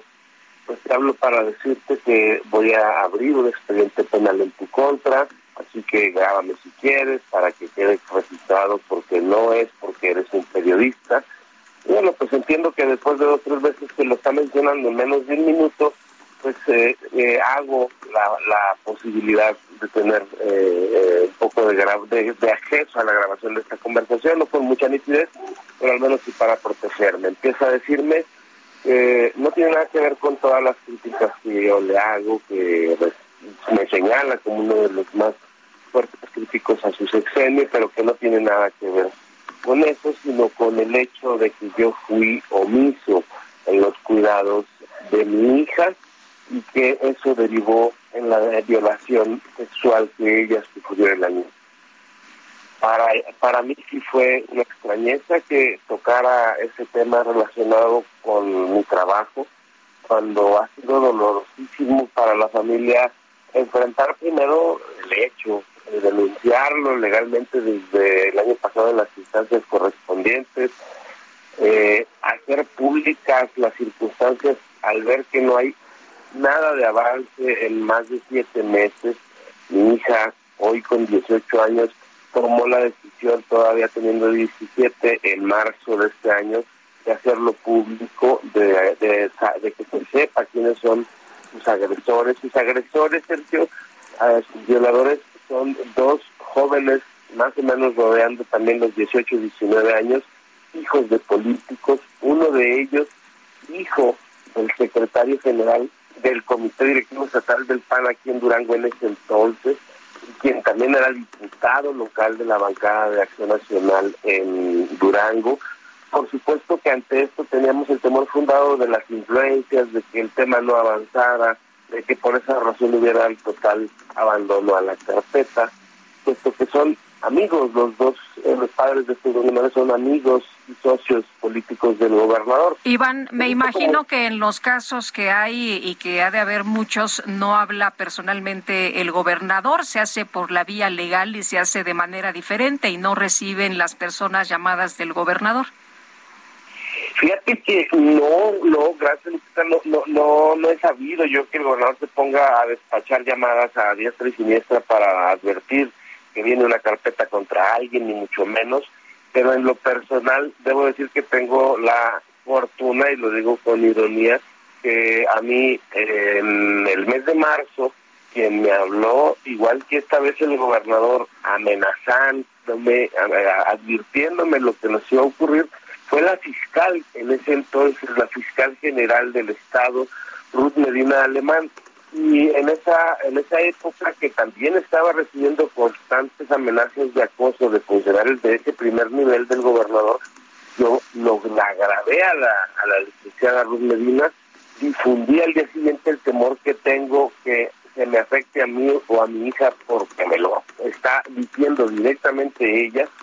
Y ella fue despedida por el gobernador del estado en medio de un gran escándalo diez días después del derivado de la violación y de la ineptitud en el caso en el caso de mi hija así que tengo la fortuna que en ese entonces fue la fiscal luego pues ella tuvo que declinar o fue despedida del cargo y hoy es el gobernador el que me dice, eres tan responsable tú como los violadores de lo que le pasó a tu hija y ahora tendrás que enfrentarlo. Para mi sorpresa, porque pues lo que esperaría de las autoridades es todo lo contrario, un respaldo. Los peritajes, debo decirles, los peritajes psicológicos, los peritajes de diferente índole para que esto avance, pues he tenido que pagar porque en Durango no hay una sola cosa que se mueva para que el proceso avance sin embargo, yo tenía ya varios meses sin tocar en público el tema de mi hija, dejándolo en las instancias correspondientes y tratando de tener un diálogo permanente con el nuevo fiscal, Daniel Rocha. Sin embargo, no sé por qué razón el gobernador toca de nuevo el tema de mi hija, me lo pone sobre la mesa en una llamada en la cual me hace ver que como periodista he sido muy insidioso con él y que él también tiene derecho a defenderse, me dice. Que él no da las puñaladas por la espalda, que las da de frente, así literal en la llamada, y constantemente insistiendo, qué bueno que lo estás grabando para que se sepa esto. Yo la verdad desconozco, Sergio, qué es lo que buscaba el señor al saber él mismo que posiblemente esto sería público, dado que en los en los medios de comunicación en Durango estaba empezando a brotar una especie de libertad por hacerle crítica a su sexenio, dado que le quedan 60 días, tiene adeudos millonarios prácticamente con todas las empresas mediáticas, con los proveedores. Con este recado yo pensaría que a lo mejor es para mí, pero para que lo oigan los demás, porque no encuentro otra explicación de por qué involucrarme a mí penalmente con un tema tan delicado y que me duele tanto como el hecho de que resulta que yo soy omiso de cuidados de mi hija de 17 años cuando fue violada por el hecho de que no estaba con ella y no lo pude prevenir. Así literal me lo dice. La verdad es que eso es lo que está pasando en Durango, es una situación bien grave. Hemos estado denunciando estas últimas semanas en el medio de comunicación que yo dirijo, que es en Vivo Durango, una serie de, de actos de corrupción o de intentos por imponerse con cuadros del señor gobernador en la Fiscalía Anticorrupción como nuevos titulares, en las magistraturas, en los jueces de control, está tratando de imponer a familiares, amigos y socios de último momento en estos espacios, lo hemos denunciado y por supuesto que también dijimos que posiblemente tendríamos represalias. Hace 30, 25 días recibí notificación de una sentencia por daño moral en la que quieren que yo pague una cantidad exorbitante por haber hecho una investigación contra servidores públicos de su gobierno. Es esa la realidad de Durango y por eso agradezco mucho medios como el suyo desde fuera, hay menos la tentación a la presión o al miedo, puedan ayudarme a hacer más fuerte este, esta denuncia pública. Muy bien, Iván Soto, director del medio Durango en vivo, gracias por tomar nuestra llamada y estaremos al pendiente. Les agradezco mucho que así sea y gracias a ustedes por difundir esta información. Muchísimas gracias. Excelente día, Sergio Lupita. Gracias, buenos días. Bueno, pues en otras cosas, una juez federal suspendió temporalmente la orden de localización y presentación o cualquier mandamiento que prive de la libertad e implique llevar a declarar por la fuerza al general de brigada en retiro Mauricio Ávila Medina. Diana Martínez, nos tienes todos los detalles. Cuéntanos, ¿qué tal? Buen día. Así es, Sergio Lupita, muy buenos días. Al general en retiro Mauricio Ávila Medina no se le puede aplicar por ahora ninguna orden que implique llevarlo a declarar por la fuerza, eh, luego de que criticó la estrategia de seguridad del gobierno federal. El mando castrense en retiro promovió un amparo después de que la Fiscalía Militar lo citó para que compareciera al respecto. La jueza decimosexto de Distrito de Amparo en materia penal en la Ciudad de México le concedió una suspensión provisional contra cualquier orden de y localización y de acuerdo con la impartidora de justicia, Ávila Medina no puede ser obligado a comparecer ante autoridades militares. Eh, esta suspensión provisional se concede para el efecto de que las cosas permanezcan en el estado en que se encuentran y no se ejecuten las órdenes reclamadas, es decir, que no sea privado de su libertad ni obligado a presentarse con auxilio de la fuerza pública hasta que se notifique qué se resolvió con respecto a la suspensión definitiva. Ávila Medina no acudió al citatorio el pasado 7 de julio, pero sus abogados entregaron la declaración por escrito. El próximo viernes se realizará la audiencia en la que la juzgadora determinará si le concede o no la suspensión definitiva al general de brigada. Hasta aquí mi reporte. Gracias, Diana. Muy buenos días. Son las ocho con veinticuatro. Vamos a una pausa y regresamos.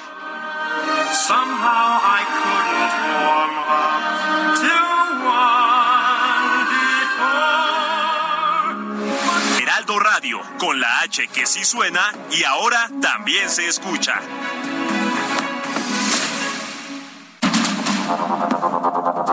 Continuamos con Sergio Sarmiento y Lupita Juárez por el Heraldo Radio.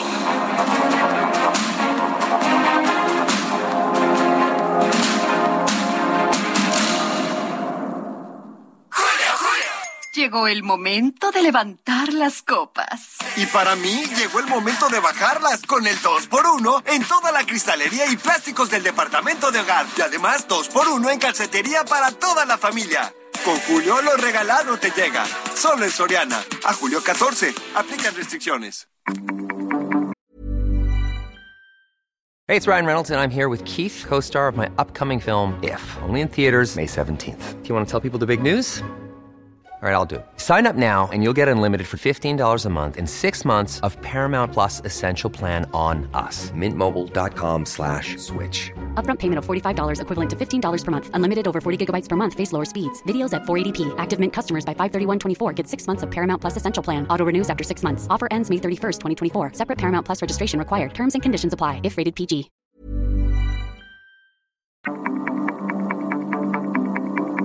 Jaque Mate con Sergio Sarmiento.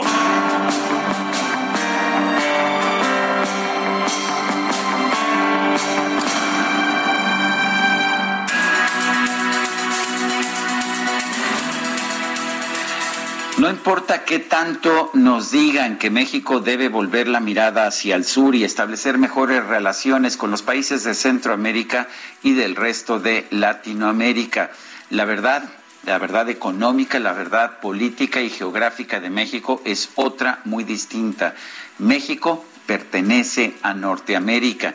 Tenemos casi el 80% de nuestro Producto Interno Bruto, de nuestras exportaciones vinculadas con el continente norteamericano, con la región norteamericana. Y en cambio, nuestro comercio con los países de Latinoamérica es realmente muy pobre. La visita del presidente Andrés Manuel López Obrador a Washington es, por lo tanto, muy importante. Es importante, por supuesto, por razones que tienen que ver con la migración. Somos el principal proveedor de migrantes a la economía de Estados Unidos, pero somos también el segundo socio comercial en términos generales de los Estados Unidos. Esperemos que lo que suceda en esta reunión sea positivo para México. Por supuesto que a todos nos conviene el que haya una mayor apertura migratoria, pero también México debe entender que la mejor manera de reducir la emigración ilegal a los Estados Unidos es generar tasas mayores de crecimiento económico en México. Esto no se va a poder lograr a través de programas asistencialistas, de entregar dádivas, de entregar caridad a las personas, a las familias más pobres del sureste de nuestro país, sino generando empleos. Y para generar estos empleos necesitamos inversión. Ojalá que el presidente de la República entienda esta realidad en esta visita tan importante con el presidente Joe Biden de los Estados Unidos. Yo soy Sergio Sarmiento y lo invito a reflexionar.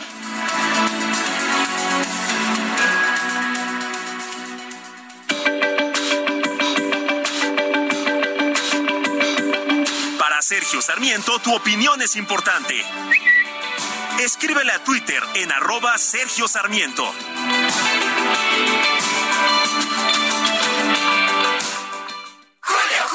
Llegó una oferta de alta definición. Pantalla LG de 55 pulgadas 4K Smart TV a solo 9,990. Y además, 25% de descuento en estufas, campanas y parrillas de gas. Con Julio, lo regalado te llega. Solo en Soriana. A julio 14. Aplican restricciones.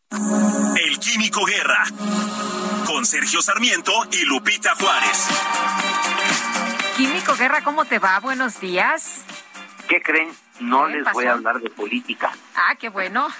ni de seguridad, nada de eso. Fíjense, les voy a poner una pregunta, Sergio Lupita. ¿Existe una relación entre la música y la inteligencia? Yo digo que sí. Pues No, no, no lo sé, pero, pero si no la hay, debería verla. sí, pero no me refiero a componer, ¿no? Escribir música, evidentemente, pues eso sí requiere una inteligencia desarrollada, componer, escribir música, sino escuchar música o tocar música. Según las investigaciones recientes al respecto, fíjense, aprender a tocar un instrumento es bueno para el cerebro. Se ha detectado una actividad cerebral, eh, digamos, intensa cuando se está aprendiendo a tocar un instrumento. Una reciente publicación de la American Society for Psychology en la revista arbitrada Evolutionary Behavioral Sciences, las ciencias del comportamiento evolutivo, establece una relación unívoca entre el IQ y la música sin letras, la música instrumental. Fíjense, investigadores de la Universidad de Oxford, eh, Brooks, realizaron una encuesta con 467 estudiantes de secundaria para evaluar su inteligencia, su tipo de música preferida y cómo usan la música en su día a día. El resultado, los estudiantes que obtuvieron una calificación más alta en inteligencia se asociaron con un oído para géneros de música sin palabras, como la música clásica, por ejemplo. Escribe la doctora Elena Rachevska en este estudio, eh, que es coautora. Encontramos que la inteligencia es un predictor significativo de la preferencia por la música instrumental, pero no de la preferencia por la música vocal instrumental. En las canciones, la música popular, etcétera, no había ninguna diferencia en cuestiones de IQ, de, de la inteligencia de las personas, pero sí la preferencia por la música instrumental. La inteligencia es solo uno de los constructos relacionados con las preferencias musicales. Hay muchos otros como los rasgos de personalidad, el género, la edad, el grado de educación y los ingresos familiares, pero quedó demostrado claramente, Sergio Lupita, que la música instrumental no tiene que ser la clásica, no puede ser eh, música eh, también, digamos, eh, tradicional, etcétera, pero que sea instrumental, está directamente asociada con IQ, con una inteligencia superior. Interesante, ¿no? Y por eso, eh, Sergio, nos encanta la música instrumental, también la Lupita. bueno, pues qué bueno. Muy bien. Con, con- con este son, con esta música nos despedimos, ¿verdad? Exactamente. Gracias, Químico. Buenos días. instrumental. Me parece muy bien. Gracias. Buenos días. Al contrario, buenos días. Son las 8 de la mañana con 36 minutos. Los diputados Salomón Chertorivsky, Jorge Álvarez Maínez y Julieta Mejía de Movimiento Ciudadano, así como Riult Rivera del PAN, integraron una misión para que para ir a, Ucrania y conocer la magnitud de la crisis humanitaria por la agresión militar que está sufriendo ese país a manos de la República de Rusia, eh, la Federación Rusa. Salomón Chertorivsky es presidente del Consejo Consultivo Ciudadano Nacional de Movimiento Ciudadano, eh, eh, también de Pensando en México, es diputado federal por Movimiento Ciudadano. Lo tenemos en la línea telefónica, Salomón Chertorivsky, en un momento en que pues, ah, pues hay tantos cuestionamientos a los viajes internacionales. ¿Es este viaje necesario?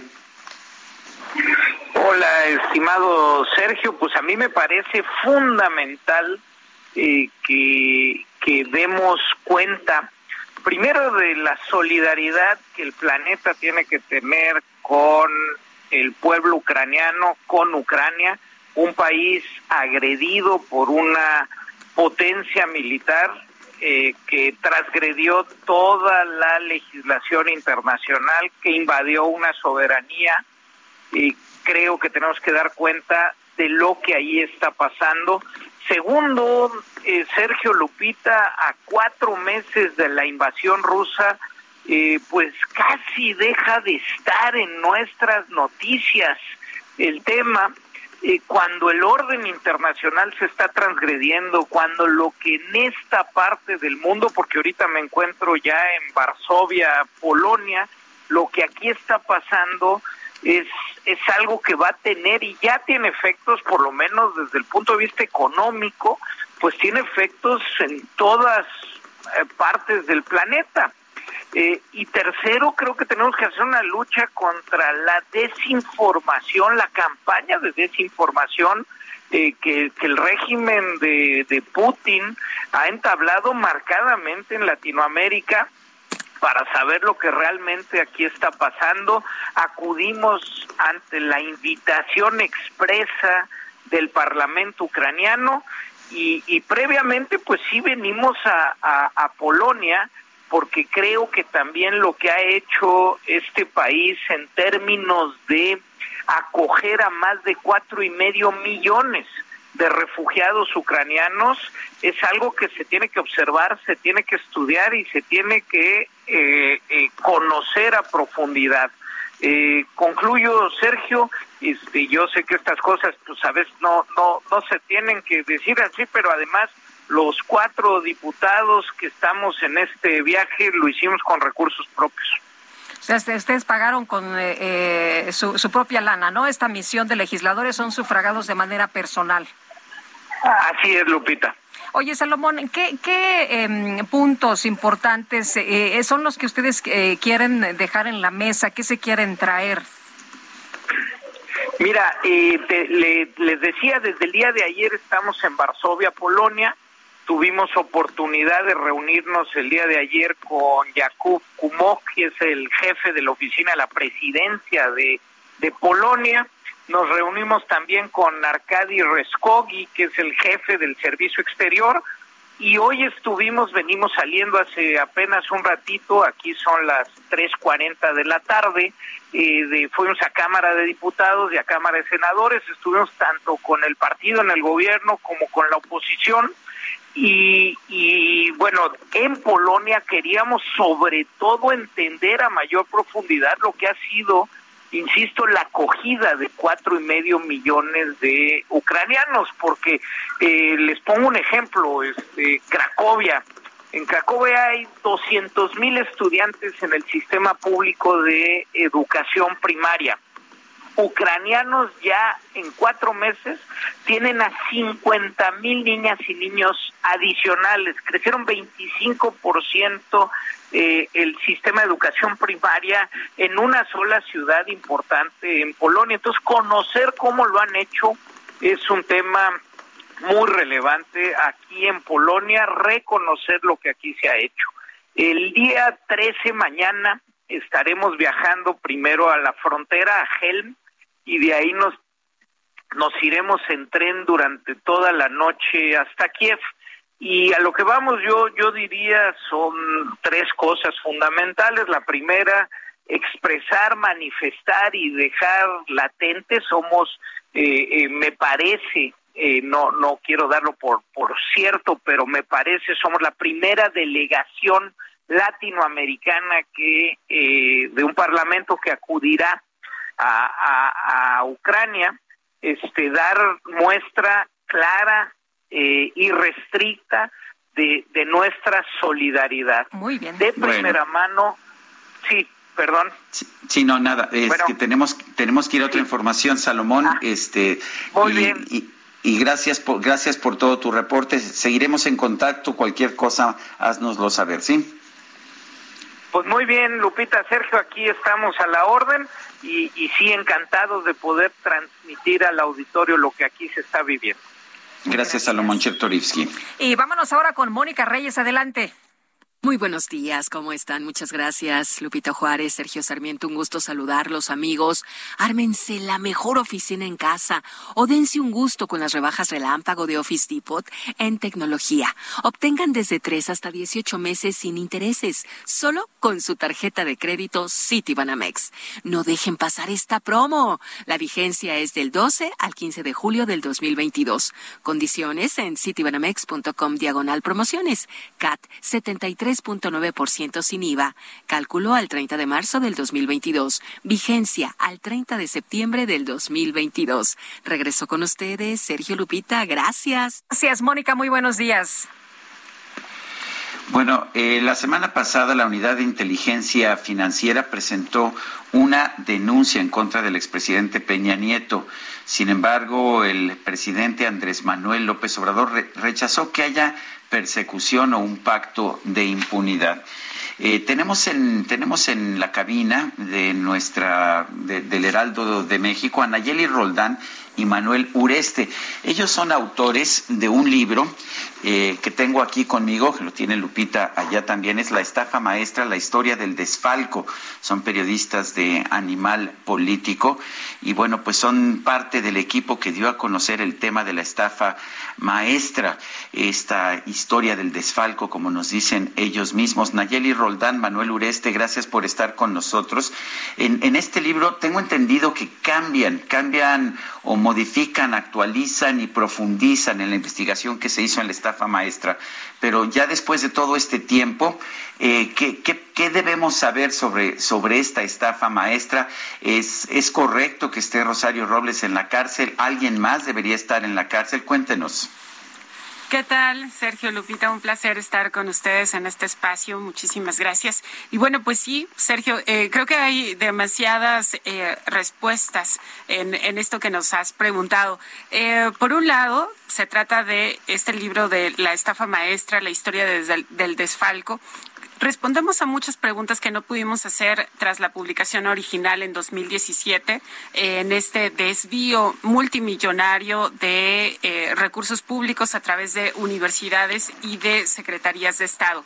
En esta, en esta entrega, eh, Sergio Lupita, lo que hacemos es eh, develar quiénes y cómo hicieron este desvío porque nosotros revelamos eh, la, cantidad y, digamos, el modus operandi a través de documentos públicos y de información en 2017, pero lo que traemos ahora son los testimonios, más pruebas también, más documentación que explican eh, quiénes exactamente los funcionarios que proponían el fraude a eh, funcionarios de las universidades, por ejemplo, cómo los convencían, qué argumentos utilizaban, en dónde se veían, cómo les entregaban la documentación falsificada para comprobar los supuestos servicios. Y bueno, desde luego también tocas otro, otro punto importante que es Rosario Robles. En este libro también revisamos todo lo que ha sido su proceso judicial y si, también lo narramos, digamos, de una manera que parece un thriller político, porque recordarás, eh, Sergio, recordarán Sergio Lupita y el auditorio, que por ejemplo, el juez que le dictó prisión preventiva a Rosario Robles, pues es sobrino de Dolores Padierna, eh, la archienemiga política de Robles, eh, y que traían una historia detrás, digamos, desde los videoescándalos cuando todos participaban en política local en la Ciudad de México. Entonces, eh, también, pues, cuál fue el papel de este juez, eh, cómo deliberó esta, esta resolución y también lo que ha pasado en materia judicial de, eh, en el caso de Rosario Robles, que si bien no podemos decir si es responsable o inocente, lo que es cierto es que hasta este momento ni siquiera ha tenido un juicio y que el delito por el que se le acusa no ameritaba prisión preventiva y la Fiscalía hasta este momento no sigue la ruta del, del dinero en la investigación judicial. Ahora es un libro que se lee como libro de suspenso. En realidad es muy emocionante ir descubriendo cómo ustedes se van metiendo en la investigación, aunque nos aclaran desde el principio que no es de ficción.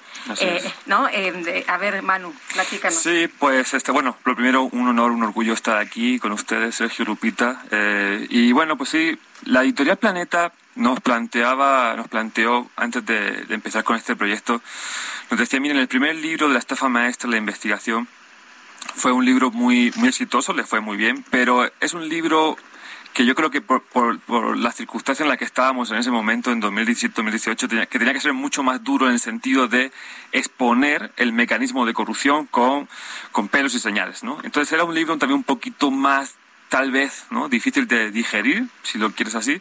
Y ahora lo que nos proponían era eh, que les contáramos la historia de la estafa maestra, ¿no? O sea, y por eso nos propusimos contarlo de esta forma como un thriller político, ¿no? E, empezamos con una, una escena muy hollywoodesca, ¿no? Llegando Rosario Robles a la audiencia, ¿no? Que, de la que pensaba que iba a salir totalmente airosa y, bueno, finalmente pues se quedó en prisión preventiva y nos propusimos contarlo de una forma mucho más narrativa, pero como bien dices, por supuesto desde el inicio precisamos y subrayamos que no es una obra de ficción.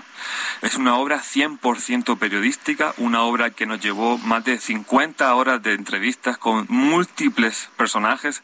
Nos hacía la broma a nuestro editor en Planeta que nos decía, esto parece el señor de los anillos del periodismo, ¿no? de la política, ¿no? porque aparecen muchísimos personajes. Oye, pero, pero como decías, eh, son nombres, es dato duro, o sea, todos son nombres de políticos que se pueden verificar. Exacto. O sea, todos los datos están.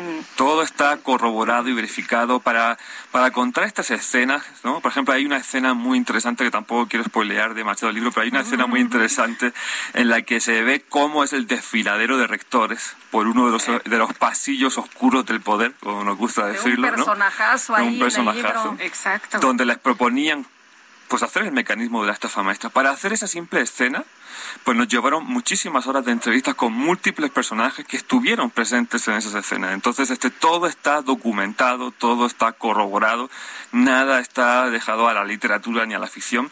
Y bueno, y por otra parte, además de contarlo como de una manera mucho más narrativa, más este de thriller, de, de, de misterio incluso, o de, o de, suspenso, pues también incluye este nuevo libro de la estafa maestra, la historia de Falco, múltiples revelaciones, ¿no? Como acaba de, contar Nayeli, y también, por ejemplo, nos centramos mucho en, papel, en el papel de personajes que, que, pasaron como muy desapercibidos, como por ejemplo el secretario de Hacienda, Luis Videgaray, y cuál fue el papel clave que tuvo la Secretaría de Hacienda en el mecanismo de la estafa maestra que no lo vamos a, a, revelar todo, así que esperemos que los lectores pues nos hagan el favor de leer el libro. Pero, pero hay una cosa que me queda clara, Nayeli y Manuel, eh, al, al, leer este libro.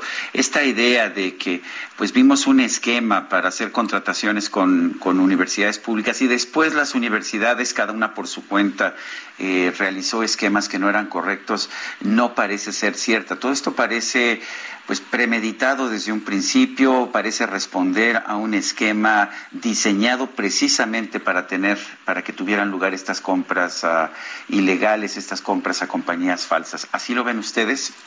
Totalmente, totalmente, Sergio. Eh, justo esa es la tesis de este libro también, eh, que después de que publicamos, por ejemplo, hubo muchos eh, que decían que esto pues no existía, ¿no? Incluso Rosario Robles, la, la misma Rosario dice, se refiere a esta investigación como, como la calumnia la maestra, calumnia maestra ¿no? Y nosotros siempre insistimos, no, ahí están las pruebas y justo lo que revelamos es unir los cabos en este libro. Eh, por una parte está la Secretaría de Hacienda, donde eh, lo que descubrimos es que había aumentos presupuestales en ciertas dependencias, justamente aquellas que hicieron los convenios con las universidades. Exactamente las mismas partidas que utilizaron para los convenios tenían aumentos presupuestales de 200 o 300 por ciento. Manu y yo decíamos que parecía que el, el, el desvío estaba etiquetado desde Hacienda. Y luego revelamos o contamos quiénes son todos los que participan en este esquema y lo que queda claro es que efectivamente es una cosa premeditada que eh, no era al azar, que no fue solamente unos cuantos funcionarios de las universidades que se les ocurrió esto, sino que era un esquema bastante bien armado eh, que funcionaba a la perfección durante todo el sexenio de Enrique Peña Nieto. Y además, eh, pues también ahí dejamos algunos elementos que, por ejemplo, dinero de la estafa maestra le pagó o terminó en empresas de uno de los publicistas de los priistas, el publicista favorito, más bien, el que encabezó todas las campañas de muchos de los gobernadores estatales pues terminó recibiendo recursos justamente de la estafa maestra y luego también pues hay que recordar otros esquemas como Operación Zafiro, que también tenía esta finalidad del desvío de recursos públicos para financiar campañas políticas. Entonces, digamos, era algo bastante bien armado, Sergio. En vano tenemos unos eh, un minutito. Emilio Cebadúa, que es el pues uno de los personajes aquí con muchas interrogantes. Sí, es un personaje clave, ¿no? En este esquema de, de corrupción y así lo así lo describimos en el libro y además también hay eh, unas revelaciones en exclusiva en este nuevo libro de sobre cómo se enriqueció Emilio Cebadúa y su familia y bueno y cómo cómo se proponía este esquema de corrupción a las universidades que fueron eh, pues la bisagra no que hizo posible el esquema el esquema de de la, de la estafa maestra así que la verdad sí, lo recomiendo mucho, que voy a decir yo, ¿verdad? Que soy el autor, pero a quienes lo escuchan, pues le, le, recomiendo mucho la lectura, porque creo que además de enterarse de cómo se cómo, cómo desaparecieron esos miles de millones de pesos de todos los mexicanos, creo que se van a entretener también. Y lo peor del caso es que esto no ha cambiado, ¿no? Exacto. Que sigue. Así es. Bueno, exacto. Así es. Pues Nayeli Roldán, Manuel Ureste, gracias por invitarnos a leer La estafa maestra, la historia del desfalco. Es una obra de Editorial Planeta.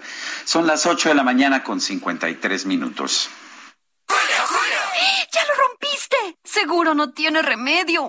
Pues para remedios, medicamentos y más, llega el 4x3 en todo el departamento de farmacia. Y además, 3x2 en todos los detergentes líquidos. Con Julio, lo regalado te llega. Solo en Soriana. A julio 14. Aplica restricciones. My intuition told me you'd come on the scene. Lady, listen to the heartbeat, and you'll get just what I mean. Embrace me, my sweet embraceable you. Embrace me, you irreplaceable you. Just one look at you, my heart grew tipsy in me. You and you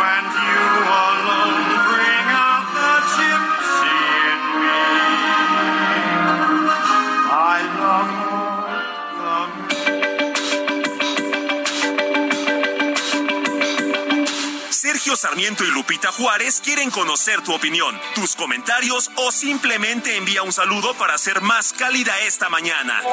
Envía tus mensajes al WhatsApp 55 20 10 96 47.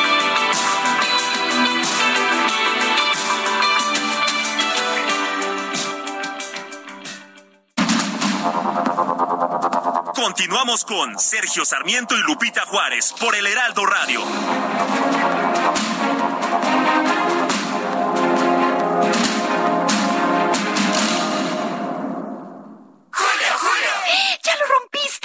Seguro no tiene remedio.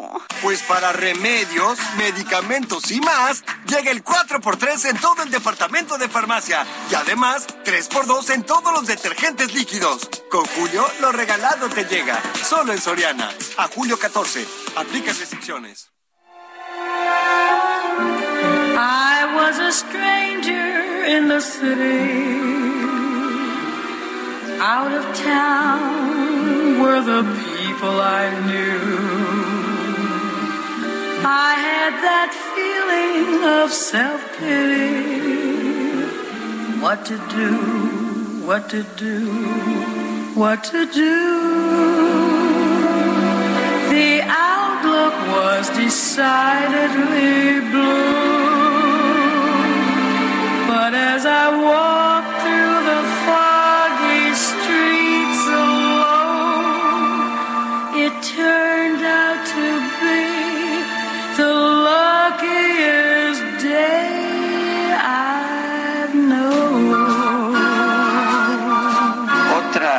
Canción de George y Ira Gershwin. Esto se llama A Foggy Day, un día nublado, un día más bien brumoso. Y el, título completo es Un día brumoso en la ciudad de Londres, en London Town. Te puedes imaginar precisamente Londres brumoso y sin embargo por el amor se convierte en el mejor día de la vida del cantante o la cantante, en este caso Ella Fitzgerald, otra clásica de George Gershwin. Es que a veces a los días les cambia algo y eres el más feliz. Oye, nos dice eh, una persona en el auditorio, a ver dónde está su nombre, Coco, nos dice esta mañana, wow, la música de hoy espectacular, gracias, buen martes a todos. Dice otra persona, muy buen día los mejores comunicadores de la radio. Hoy es mi cumpleaños y lo comparto con ustedes porque siempre los escucho desde hace mucho tiempo. Saludos y bendiciones. Soy Mario Domínguez. Pues un fuerte abrazo a don Mario y que los cumpla feliz. Buenos días, Sergio y Lupita. Espero tengan buen día. Me parece incongruente que se presente ahora AMLO y no haya ido a la cumbre de países americanos. Saludos al equipo. Atentamente, el Angelovich. Son las nueve de la mañana con tres minutos. Vamos a un resumen de la información. Llegó el momento de levantar las copas. Y para mí llegó el momento de bajarlas con el 2x1 en toda la cristalería y plásticos del departamento de hogar. Y además 2x1 en calcetería para toda la familia. Con Julio lo regalado te llega. Solo en Soriana. A julio 14. Aplican restricciones. Esta mañana la vicepresidenta de los Estados Unidos, Kamala Harris, dio la bienvenida al presidente López Obrador y su comitiva. Calificó al mandatario como un amigo y recordó sus encuentros anteriores. But it is my great honor to receive you at my home. The time that I spent with you in Mexico was so special to me. We spent time looking at the art, talking about the culture, and of course talking about the relationship between our two nations. So welcome, my friend. I look forward to our discussion and to continuing our partnership. Bueno, por su parte, el presidente Andrés Manuel López Obrador calificó a la vicepresidenta de la Unión Americana, Kamala Harris, como una funcionaria de primer orden. Mujer con principios, inteligente, honesta, partidaria de la igualdad. De modo que felicito al pueblo estadounidense porque cuentan una vicepresidenta de primer orden. El dirigente nacional de Morena, Mario Delgado, llamó al diputado Ignacio Mier, al extitular de la Unidad de Inteligencia Financiera, Santiago Nieto, y al gobernador de Puebla, Miguel Barbosa, a dirimir sus diferencias, pero sin afectar al partido. Que diriman sus diferencias y que recurran a, la a las instancias correspondientes. Pues evidentemente hay una confrontación, no podemos decir que, que no. Eh, no queremos que esto afecte al proceso interno de renovación, por eso en este comité organizador están representantes de todos. La vicecoordinadora del PAN en el Senado, Kenia López, solicitó a la UNESCO que efectúe un peritaje en las obras del tren Maya e intervenga para proteger los vestigios arqueológicos que se encuentran en la ruta del proyecto. El presidente del gobierno español, Pedro Sánchez, anunció la aplicación de dos nuevos impuestos a las empresas eléctricas y los bancos, así como un paquete de medidas sociales para hacer frente a la inflación.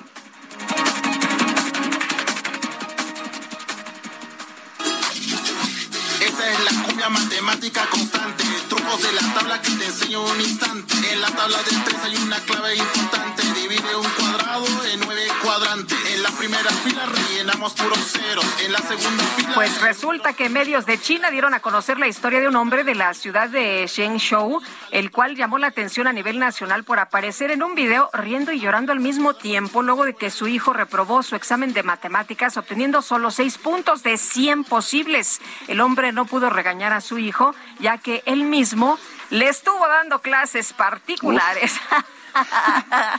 ¿Y sabes cuánto tiempo, mi querido Sergio, lo preparó? ¿Cuánto? Durante un año completo. No, pues ahora sí que ni llorar es bueno. Dos y dos.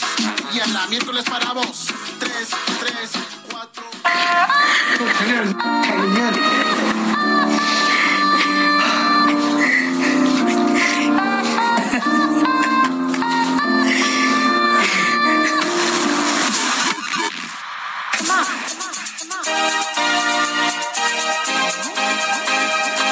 Microdeportiva. Microdeportiva.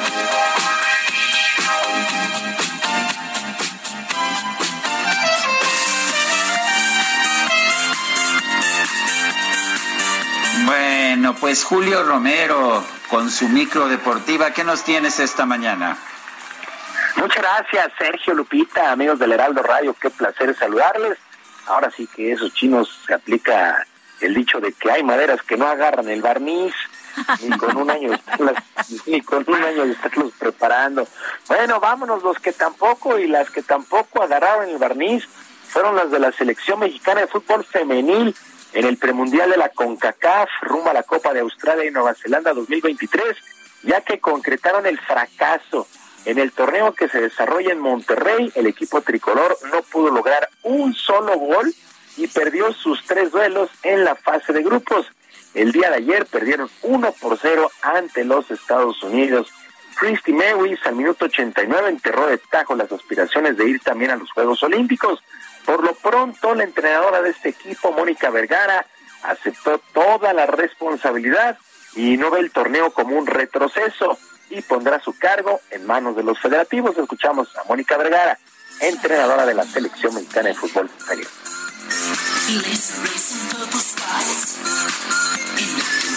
femenino.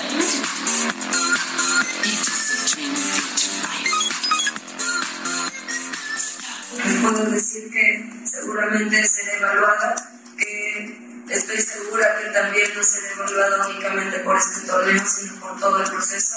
Entonces, en ese sentido, en la conferencia pasada que les comenté que no pasaba nada, era de manera personal, porque todavía no tengo idea de qué vaya a pasar.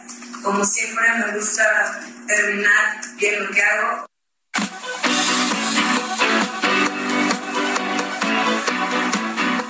Pues a diferencia de lo que piensa Mónica Vergara, pues sí es un fracaso y es un retroceso enorme del fútbol femenil. Si usted me dijera que se perdió con grandes potencias, bueno, el día de ayer contra Estados Unidos, contra Canadá, Noruega o Alemania, se entendería, pero se pierde contra Haití, se pierde contra Jamaica. La verdad es que sí es un retroceso importante el del fútbol femenil. Es un duro, duro golpe. Mientras que las jugadoras también aceptaron que ha sido un rotundo fracaso y asumieron también su responsabilidad, como Kenty Robles, que apoyó en todo momento a su entrenadora. Escuchamos a la defensa de la selección nacional, Kenty Robles.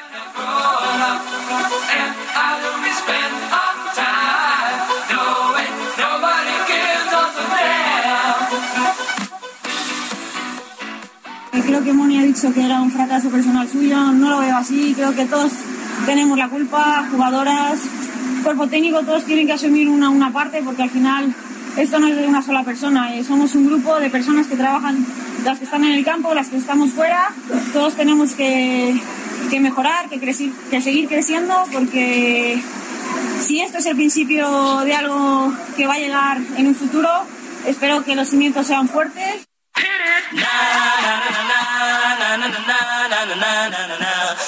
Bueno, las palabras de Kenty Robles.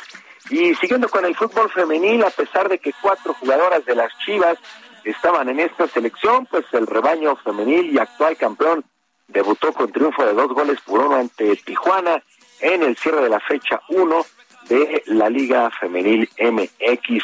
Mientras que en el fútbol varonil, cara le salió la victoria al Monterrey sobre las Águilas del América el pasado fin de semana, ya que perdieron por lo que resta del torneo a su zaguero ecuatoriano Joao Rojas, al confirmarse la ruptura del ligamento cruzado de su rodilla derecha, por lo que deberá entrar al quirófano y rehabilitarse entre seis y ocho meses. Rojas intentó detener de las Águilas Miguel Ayun cuando su rodilla no soportó el movimiento y tuvo que abandonar la cancha. Se informó el día de ayer a través de un comunicado baja sensible para los Rayados del Monterrey, uno de los planteles con las nóminas más caras de todo el fútbol mexicano. En otras cosas, el piloto británico George Russell de la escudería Mercedes calificó de audaz la maniobra del mexicano Sergio Pérez y que ocasionó el contacto entre ambos en la curva 4 en la primera vuelta del Gran Premio de Austria este fin de semana. A pesar de que el tapatío aseguró que le dio el espacio suficiente a Russell, culpándolo de la coalición, pues este aseguró todo lo contrario. Luego de un cambio en el alerón, el británico regresó a la pista para terminar en el cuarto sitio, mientras que Checo Pérez tuvo que abandonar en la vuelta 26. No ha sido un buen fin de semana para Sergio Pérez de la escudería Red Bull. Y luego de lo que ha sido el abierto de Wimbledon, el tercer Grand Slam de la temporada, el ruso Daniel Medvedev se mantiene en la cima del ranking de la Asociación de Tenistas Profesionales con un total de 7.775 puntos. Se encuentra por delante de la gran Alexander Zverev, que tiene 6.850 unidades. Rafael Nadal, el español, que tuvo que retirarse por problemas abdominales, tiene 6.165 puntos. Por cierto, este ranking presentó una característica muy especial y es que por primera vez en 25 años el suizo Roger Federer, ganador de 20 títulos de Grand Slam, no aparece en el listado ya que no ha sumado unidades en 52 semanas que lleva sin pisar una cancha a nivel competitivo. Su última aparición fue justamente en Wimbledon, pero del 2021.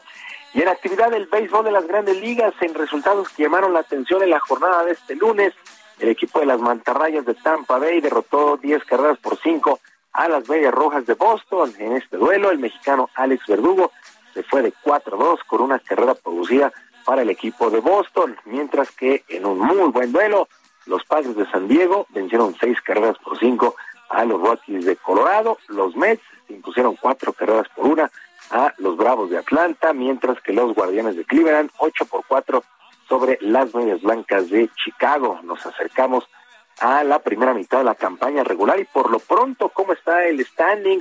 En la Liga Americana, la división este, tienen los Yankees de Nueva York con el mejor récord de, toda, de todo el circuito, 61 triunfos con solamente 25 derrotas. En la central, los mellizos de Minnesota y en el oeste, los Astros de Houston.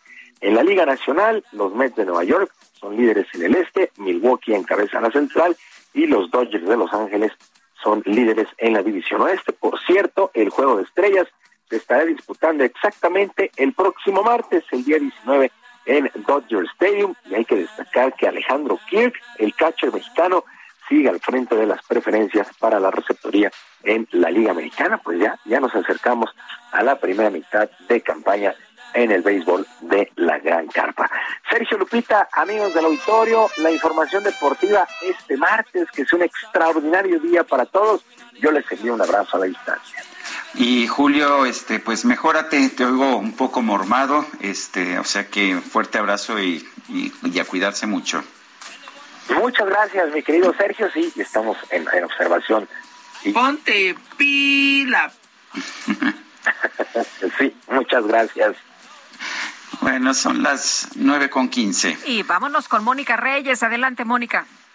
Hola, ¿cómo están? Sergio Sarmiento, Lupita Juárez, estamos aquí escuchándolos. Y bueno, pues les voy a comentar a todos ustedes, amigos, que aprovechen el Prime Day de Amazon con Citibanamex este 12 y 13 de julio, porque pueden encontrar miles de ofertas y descuentos increíbles en productos electrónicos, ropa, eh, videojuegos, hogar, libros y mucho más. Además, al pagar con tu tarjeta de crédito Citibanamex, aprovecha 18 y 24 meses sin intereses para vivir la experiencia Prime. Condiciones en citibanamex.com diagonal promociones. CAT 73.9% sin IVA. Cálculo 30 de marzo del 2022. Vigencia al 30 de septiembre del 2022. Regreso con ustedes. Muchas gracias. Gracias, Mónica. Buenos días. El gobierno federal encabeza los avances de la autopista Barranca Larga Ventanilla. Es una autopista de 104 kilómetros que va a conectar la capital de Oaxaca con Puerto Escondido. Everardo Martínez nos tiene la información. Everardo, adelante. El gobierno federal encabeza los avances de la autopista Barranca Larga Ventanilla de 104 kilómetros para conectar la capital de Oaxaca con Puerto Escondido. Esta autopista forma parte de un grupo de obras públicas que se les ha denominado interminables. Inició su construcción en 2009 y ya dos empresas han dejado el proyecto. Héctor Alcázar, ingeniero independiente designado al proyecto, explicó que con esta autopista el tiempo de traslado se reduce de seis horas y media a máximo tres, pero implica retos técnicos. Pues digo, estamos atravesando la cordillera sur del estado. Es, ha sido complejo porque tenemos una variabilidad de materiales, pues las condiciones de los materiales es bastante difícil, pues en el proceso constructivo. También estamos en una zona sísmica. Entonces, eh, ha habido la necesidad de revisar los proyectos y efectivamente el reforzamiento de los mismos ha implicado pues el volver a, a, reconstruir como tal los avances que se tenían en la etapa anterior. Con inversión y trabajos se van a impulsar 10 comunidades y junto a las localidades aledañas se va a beneficiar a cerca de 100 mil personas. La construcción de la autopista estuvo abandonada tres años y ahora también se destraban los bloqueos a las obras. Es bastante el avance que se ha tenido por parte de en esta nueva etapa. Ha sido bastante el apoyo de las diferentes dependencias de las áreas del gobierno federal y estatal, porque ha evolucionado pues las peticiones de las comunidades, ha sido cada vez más exigente, ha sido más radicales, pero a través de ese, ese esfuerzo, pues sí hemos avanzado. Las comunidades están en un rezago social importante y la construcción les ha ayudado a elevar su calidad de vida. Esta habilidad tiene un avance de 81.7% y a este paso el gobierno va a inaugurar estas obras próximamente gracias a los esfuerzos del gobierno federal, estatal y de la iniciativa privada. Para el Heraldo Media Group, Everardo Martínez. Bueno, pues gracias, Everardo Martínez. Ignacio Mier, el coordinador de la bancada de Morena, denunció ante la Fiscalía General de la República al ex titular de la Unidad de Inteligencia Financiera, pero no fue el único ahí, algunos otros y bueno, pues vamos, vamos con Elia Castillo que nos tiene Celia todos los detalles. A ver, cuéntanos.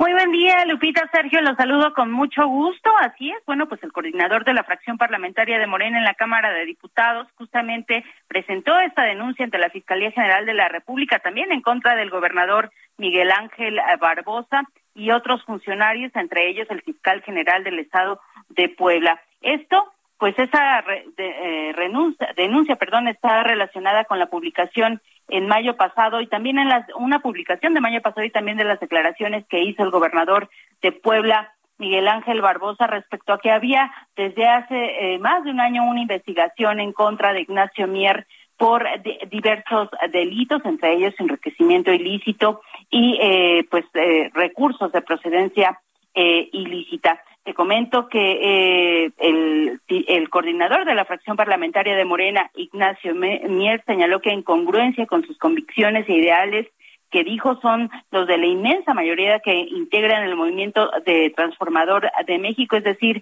Morena, bueno, pues justamente presenta esta denuncia ante la Fiscalía General de la República el pasado 27 de mayo. Lupita, la unidad de inteligencia financiera que hoy encabeza Pablo Gómez, pues manifestó un extrañamiento al titular de la Fiscalía General del Estado, Gilberto Higuera, debido a que eh, pues la información revelada en la publicación periodística y en lo dicho también por el gobernador eh, de Puebla contenía datos obtenidos por la Unidad de Inteligencia Financiera y que fueron enviados justamente a la Fiscalía local que en su momento pues dijo dijo Pablo Gómez pues tiene la obligación de resguardar esta información. El legislador llamó a la Fiscalía General de la República a realizar las investigaciones que sean necesarias para que este tipo de hechos no vuelvan a ocurrir. Aquí lo que pues llama la atención es este fuego amigo al interior de Morena y pues de estos funcionarios que finalmente todos forman parte de la cuarta transformación. Este es el reporte que les. Pues se llevan pesado, Elia. Muchas gracias por tu reporte. Buenos días. Muy buen día. Se ha cumplido un año del estallido social que tuvo lugar en Cuba el 11 de julio del 2021 y en días posteriores. Fueron las mayores protestas contra, pues, contra el gobierno de Cuba en mucho tiempo. Agustín Antonetti es activista por los derechos humanos, especialista en geopolítica, coordinador de la Fundación Libertad en Argentina y miembro de Youth and Democracy in the Americas para Washington. Agustín Antonetti, gracias por tomar nuestra llamada. Eh, cuéntanos cuál ha sido el resultado de estas, uh, de estas manifestaciones. Eh, tengo entendido que, pues supuestamente Cuba es un país en el que nos dicen se respetan los derechos humanos, pero creo que hay todavía cientos de detenidos por pues haber cometido el delito de protestar. Bueno, ¿qué tal? Muy buenos días. No, para empezar, primeramente, Cuba es el país que menos se respetan los derechos humanos en todo el continente. Si hay, hay dos países por el cual la palabra derechos humanos está prohibida, es Cuba, es Venezuela, bueno, y también Nicaragua. Al día de hoy hay más de 700 personas que todavía siguen presas por aquellas protestas del 11 de julio, hubo más de 1.500 detenidos. Esas 700, eh, 700 personas que están todavía presas, más de 400 ya tienen condenas. Solamente por haber salido a protestar le han dado penas que van de entre los 15 a 30 años de prisión. Y estamos hablando de, personas muy jóvenes, algunas arrancan desde los 16 años sí, y van a pasar en, la cárcel más tiempo de lo que han vivido, ¿no? Porque imagínense un chico de 16, 17 años que haya sido condenado a 30 años de prisión. Hay, incluso familias enteras que están en la cárcel por haber salido a protestar. Eh, después de, lo que ha sido esa protesta del 11 de julio, eh, la, represión se ha convertido en una forma prácticamente brutal. Eh, lo que tiene que ver con las cárceles, los exilios forzosos, los maltratos. La verdad que la gente todavía al día de hoy sigue con bastante miedo de, vivir en Cuba. Por eso también estamos viendo uno de los exilios más grandes de la historia, incluso superando a lo, a lo que fue en los 90. Agustín, para algunos Cuba sigue siendo un paraíso y sigue siendo un ejemplo de protección a los derechos humanos, de libertad, entre otras cosas. Bueno, eso es, eso es realmente incomprensible.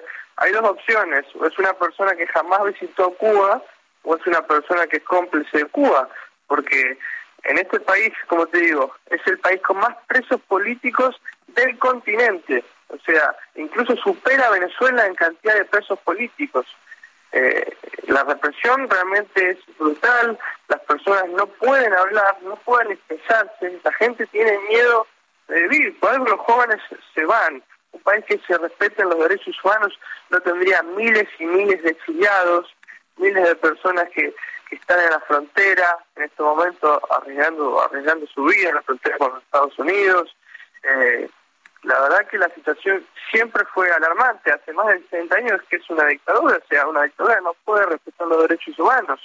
Eh, de una forma simple. Es un país que hace más de 60 años no tiene una elección, gobiernan siempre las mismas personas.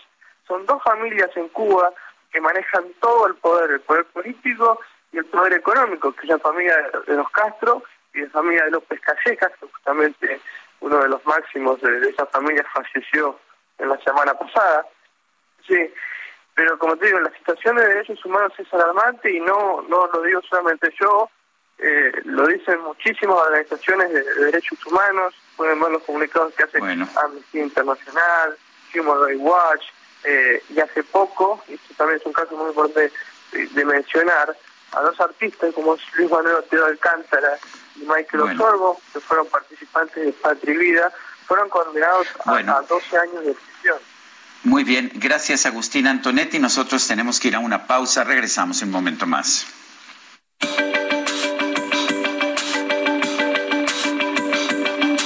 Sergio Sarmiento y Lupita Juárez quieren conocer tu opinión, tus comentarios o simplemente envía un saludo para hacer más cálida esta mañana. Envía tus mensajes al WhatsApp 55 20 10 96 47.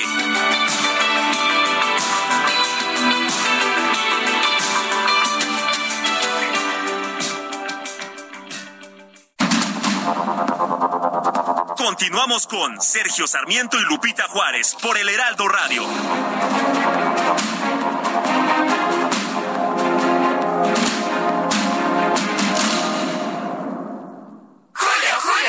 Una oferta de alta definición. Pantalla LG de 55 pulgadas 4K Smart TV a solo 9,990 y además 25% de descuento en estufas, campanas y parrillas de gas. Con Julio, lo regalado te llega. Solo en Soriana. A julio 14. Aplican restricciones. Gastrolab. Historia, recetas, materia prima y un sinfín de cosas que a todos nos interesan. Hola amigos del Heraldo Radio, soy el chef Israel Arechiga de Gastrolab y ya el día de ayer estuvimos hablando del toast de aguacate, del famosísimo avocado toast que se ha vuelto muy muy muy popular entre todos los restaurantes de desayuno.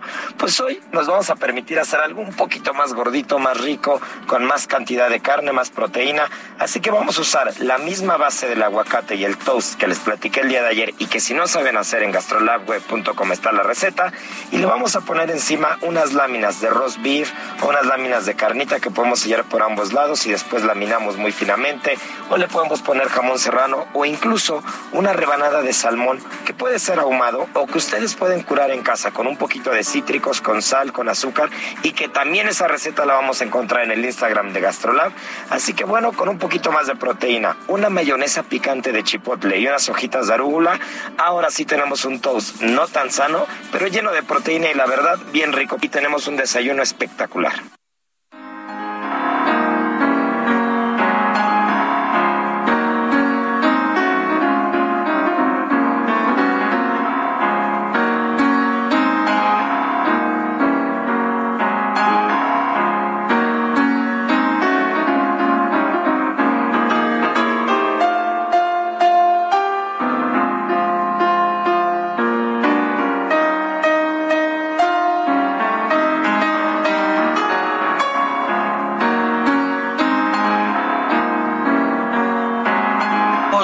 Seguimos escuchando música del compositor estadounidense George Gershwin.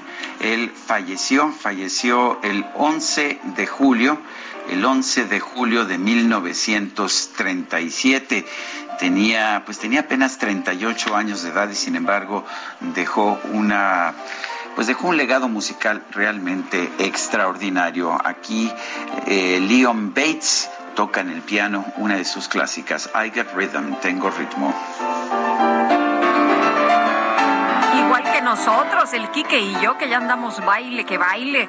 Vámonos a los mensajes. Sergio Lupita, ¿qué ganamos en México con la visita del presidente de Estados Unidos de AMLO, Mario Rafael Buendía?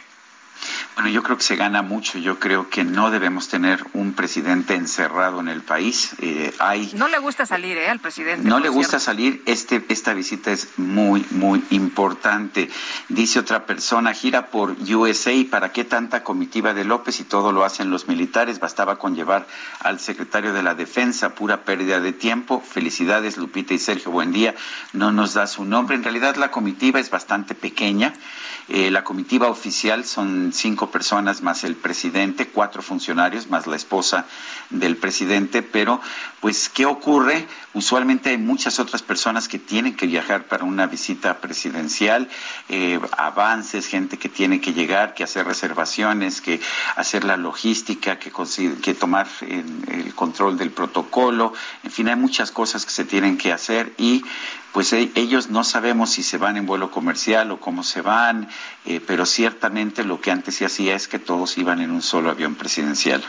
Bueno, antes, antes, cuando había corruptos y ya sabes, estos neoliberales y no sé cuántas cosas más que dice el presidente. Bueno, seamos realistas, la visita de López a Washington será fallida en correspondencia con sus constantes groserías al gobierno y al mismo Biden, es lo que nos escribe Fer Guillermo.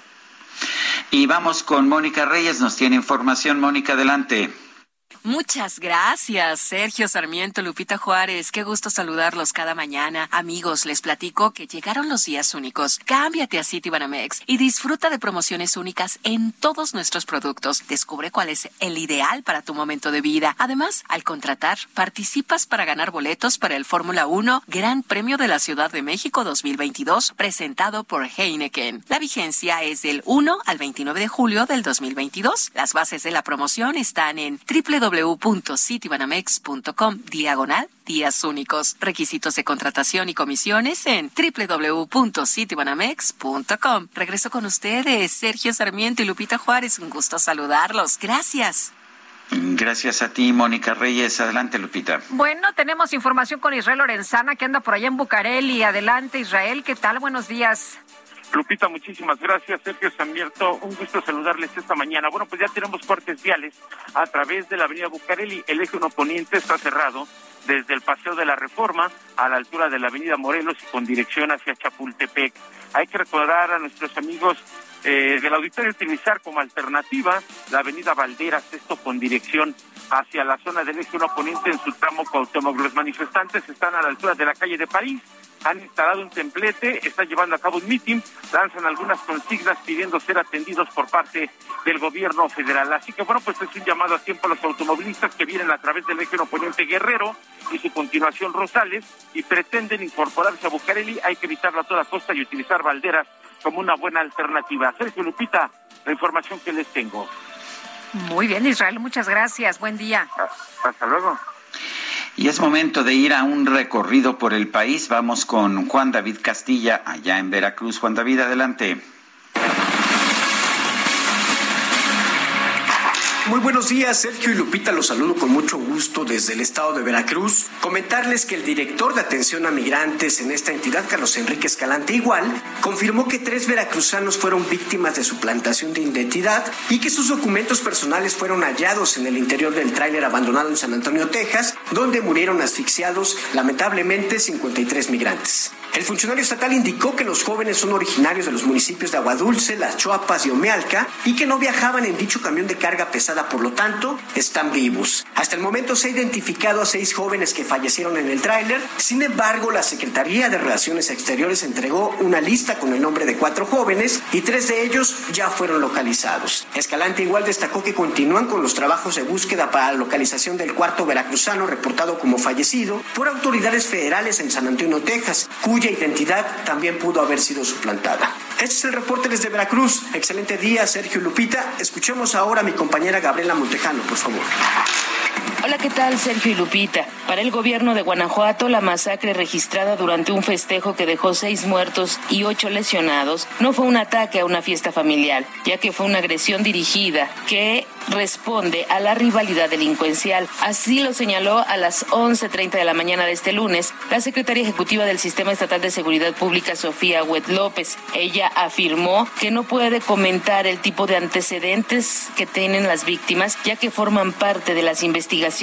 La funcionaria estatal dijo que no fue un ataque a una fiesta familiar, pese a que testimonios de los familiares han señalado que se celebraba un bautizo y un cumpleaños. En medio del tema de la masacre, Huet López afirmó que algunos de los lesionados han evolucionado positivamente, pero no emitió más detalles. No confirmó que se trate de un líder tianguista el objetivo del ataque, pero sí dijo que iba dirigido a dos de los asistentes a la fiesta. Este es mi reporte desde el estado de Guanajuato.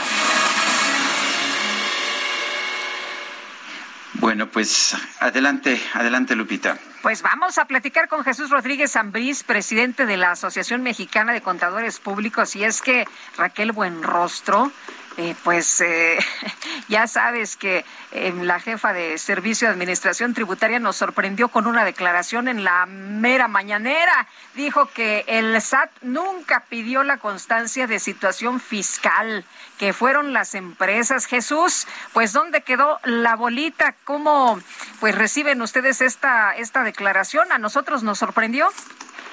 Sí, este, buenos días. Yo creo que a todos, porque a final de cuentas el empresario, los profesionistas, no vamos a pedir un dato que no es necesario. Dado a conocer el, este, resolución miscelánea en el anexo 20, en donde nos pide a nosotros que para poder nosotros este, eh, timbrar la nómina o comprobante fiscal, debe de tener los datos exactos como aparece en la constancia de situación fiscal o en la cédula de identificación fiscal. ¿Y, cómo la voy a obtener? Pues tenemos que mandar, este, en este caso a los empleados, a, por esa constancia fiscal. O sea, tal vez se le olvidó que ella misma puso esa regla, que autorizó y que, bueno, está vigente, que ahorita sí hay una prórroga hasta el primero de, enero, pero sigue vigente y la obligación está ahí, ¿no? Entonces yo creo que se, olvidó, se le ha olvidado que ella escribió esa regla de resolución miscelánea y pues bueno, yo creo que para salir ahí de la, de, la presión, este, pues nos echó ahora sí que la culpa a, los empresarios. El, ah, me pareció me pareció extraño que digan que no lo estaba requiriendo el SAT y sin embargo que estén dando una prórroga. Es la primera vez que escucho que se da una prórroga para un requisito que no se pide. Sí, estamos hablando de, cerca de 29 millones de gente que no tiene una firma electrónica por motivo por el cual tiene que ir al SAT a pedir dicha constancia de situación fiscal. Pues yo creo que no no ha de haber planeado todo esto. Eh, venimos de una pandemia y ella también lo, reconoció en, la declaración este del viernes, que se le acumuló el trabajo, ya venimos rezagados. de por sí tener una cita en el, en el SAT es como un premio, ya no es este, ya no es como un beneficio, ya es una, ya es este un premio que te den en dos tres meses una cita para hacer algún trámite o complementar un trámite.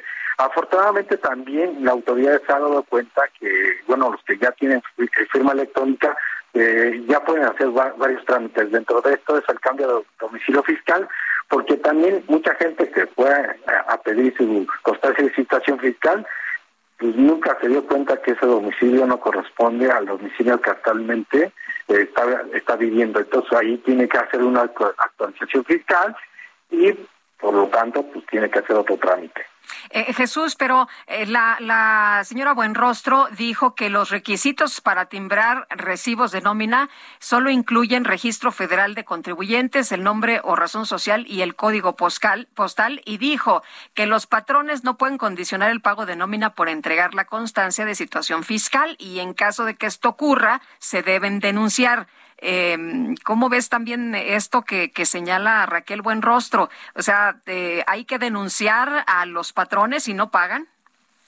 Eh, creo que son dos cosas diferentes. La obligación de pagar, eso no se puede, eh, bueno, no lo podemos evadir los patrones, o sea, se, se tiene que pagar independientemente de que el trámite sea administrativo, pero eh, ahí merma la inversión, ¿no? Porque el empresario va a decir, oye, pues no lo puedo hacer deducible, merma mi utilidad, venimos de una pandemia, se está recuperando varios negocios y yo creo que aquí lo, si tanto presume que la parte humana, yo creo que debe eh, también entender que los empresarios somos humanos, o sea, yo creo que la, la parte humana está en todos los sectores, o sea, gobierno, eh, empresarios y trabajadores. Yo creo que por aquí eh, debe de pensar bien en el sentido de que algo que nos convenga a todos, porque el empresario quiere invertir, o sea, y, el 80% de las inversiones, bueno, de, lo, del gasto eh, son sueldos y salarios, y yo creo que pues, para reactivar toda la economía, pues, también debe de tener no beneficios, pero una facilidad administrativa también para el empresario, porque nos, nos obligan a, cumplir con la ley y luego nos echan la culpa que por cumplir la ley nosotros este, estamos mandando a los trabajadores. Imagínate cuántas horas. a ver si entiendo, Jesús. Lo, eh, a ver, a ver si entiendo. Lo que me estás diciendo es que lo que dice la jefa del SAT es que los, los las empresas tienen que seguir pagando, que no es que, que el hecho de que no se cumplan la, pues, las condiciones para poder deducir ese sueldo no importan y esto significaría pues que habría que pagar sueldos que no se pueden deducir. Pues parece insensato, ¿no? Sí, es insensible. Y, bueno, supuestamente en la primera comparecencia que hizo ella, dijo que, eh, bueno, es un, este, lo están, que el objetivo del SAT es ser humano y pues se le está olvidando esta parte humana, ¿no? Eh, repito, los, los empresarios pues, también son, somos humanos, pensamos y tenemos sentimientos, entonces yo creo que aquí la parte también debe sensibilizarse el, por parte del SAT. A, final de cuentas, si están llenas las oficinas, es que, que todo el empresario quiere cumplir. Si estuvieran vacías, pues ahí sí me preocuparía, o sea, eh, o sea, ¿cómo, o que nos diga cuál es el camino en donde nosotros podamos cumplir con esta obligación y podamos deducir este, requisito que nos está imponiendo, porque es una resolución miscelánea, eh, bajo reglas de carácter general, donde toda la empresa quiere cumplir, y ahí está la demostración que están en las oficinas del SAT. Bueno, entonces no se lo inventaron las empresas ni los empresarios, fue un eh, trámite que el SAT ordenó que se realizara. Exacto. Bueno, muy bien. Pues Jesús, gracias por conversar con nosotros esta mañana. Muy buenos días. Buenos días, hasta luego. Hasta luego, Jesús Rodríguez Zambriz, presidente de la Asociación Mexicana de Contadores Públicos. Pues así como quieren que se invierta si no te permiten deducir los pagos de nómina. Bueno, salió del hospital Juan Pablo eh, el alumno de secundaria en Querétaro que fue quemado con alcohol hace unos días. Rodrigo Mérida nos tiene la información. Adelante, Rodrigo. Buen día, Sergio y Lupita.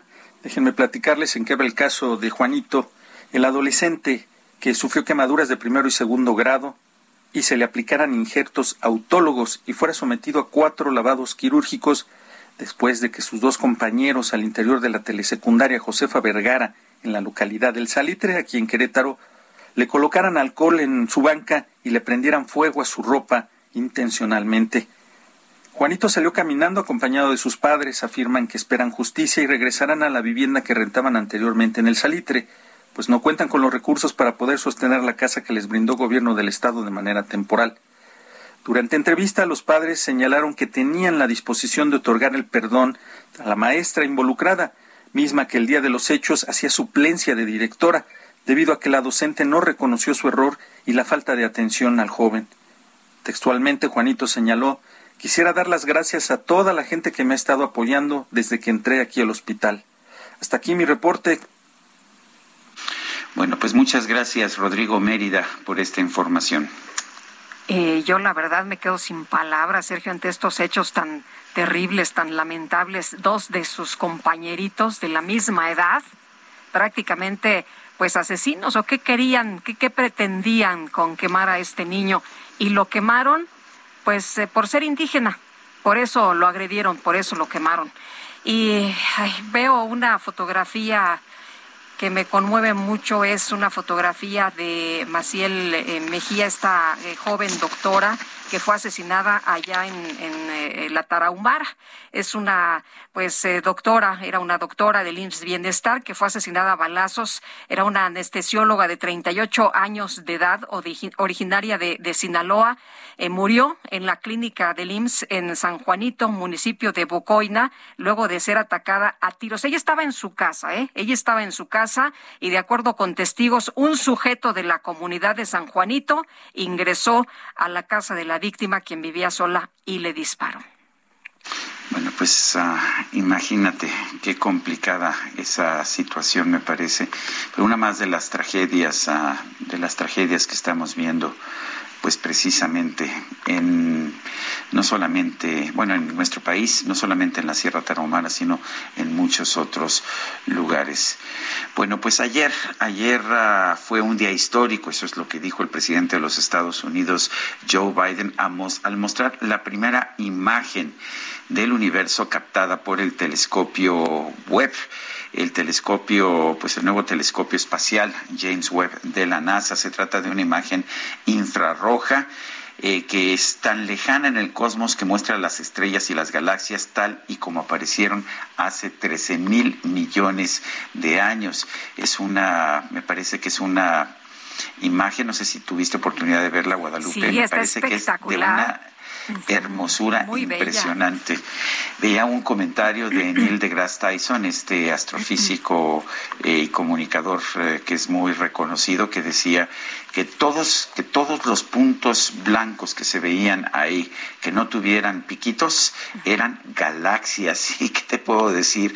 Me, cientos, quizás miles de galaxias es lo que se veía en esta imagen. Yo diría una imagen fascinante, Sergio, que por cierto, hoy hay una fotografía en la primera plana del Heraldo de esta imagen eh, pues eh, más, más eh, profunda, dicen, y más nítida del universo. Espectacular. Oye, y leía un, un de Alejandro Rosas, el historiador, que decía que este, no estábamos equivocados cuando de niños dibujábamos el universo. Pues no. Estoy completamente de acuerdo. En fin, son las... Ah, son las nueve de la mañana con cincuenta minutos. Vamos a un resumen de la información más importante que se ha generado esta misma mañana, esta misma mañana de 12 de julio. El presidente López Obrador se reunió por más de una hora y media con la vicepresidenta de los Estados Unidos, Kamala Harris. Posteriormente se dirigió a la Casa Blanca, donde sostendrá un encuentro con el presidente Joe Biden. Dos jueces especializados en competencia económica suspendieron los efectos del decreto publicado el pasado 13 de junio por la Secretaría de Energía, con el que se obligaba a las empresas privadas a comprar gas natural a Pemex y a la CFE. La organización Human Rights Watch denunció que la represión sistemática contra las protestas de julio de 2021 en Cuba ha generado una crisis de derechos humanos en la isla y que el objetivo amedrentar a la gente para evitar futuras manifestaciones. El Partido Conservador del Reino Unido anunció que el próximo 5 de septiembre se va a dar a conocer quién será el nuevo primer ministro del país tras la dimisión de Boris Johnson. Los ministros de Finanzas de la Unión Europea aprobaron un paquete adicional de ayuda financiera a Ucrania por mil millones de euros. Y el Papa Francisco reconoció que su pontificado ha estado marcado desde el comienzo por las guerras salvajes. Advirtió que el mundo está viviendo la tercera guerra mundial a pedacitos.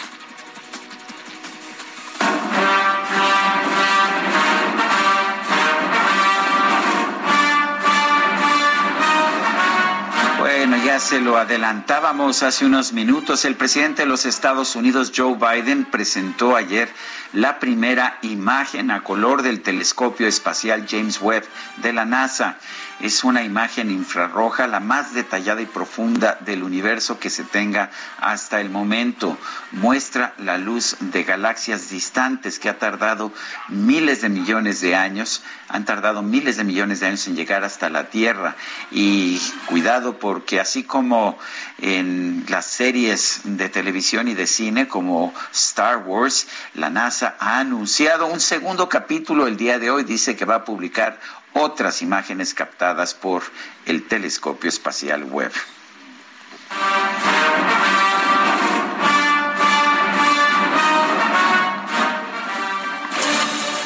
Y vamos con Mario Miranda. ¿Qué más tenemos esta mañana? Mario, cuéntanos.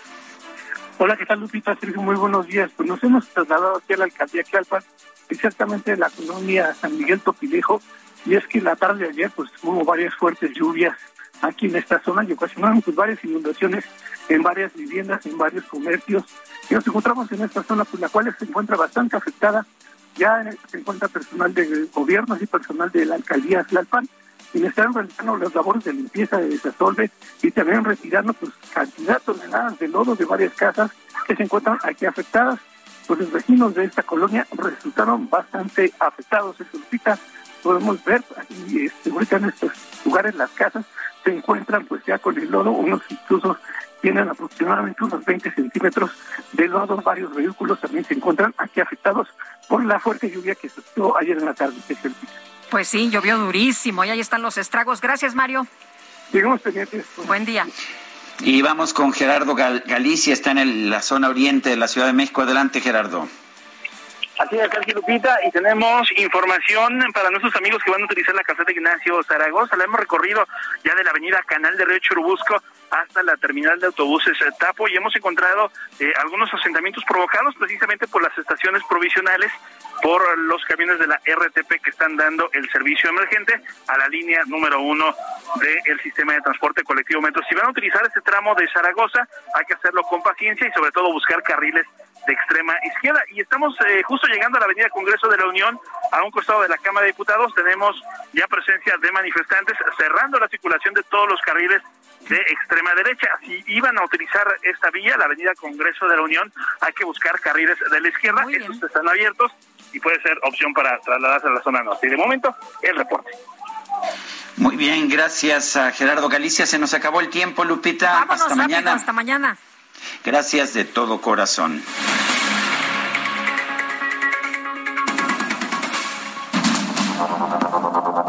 Heraldo Media Group presentó Sergio Sarmiento y Lupita Juárez.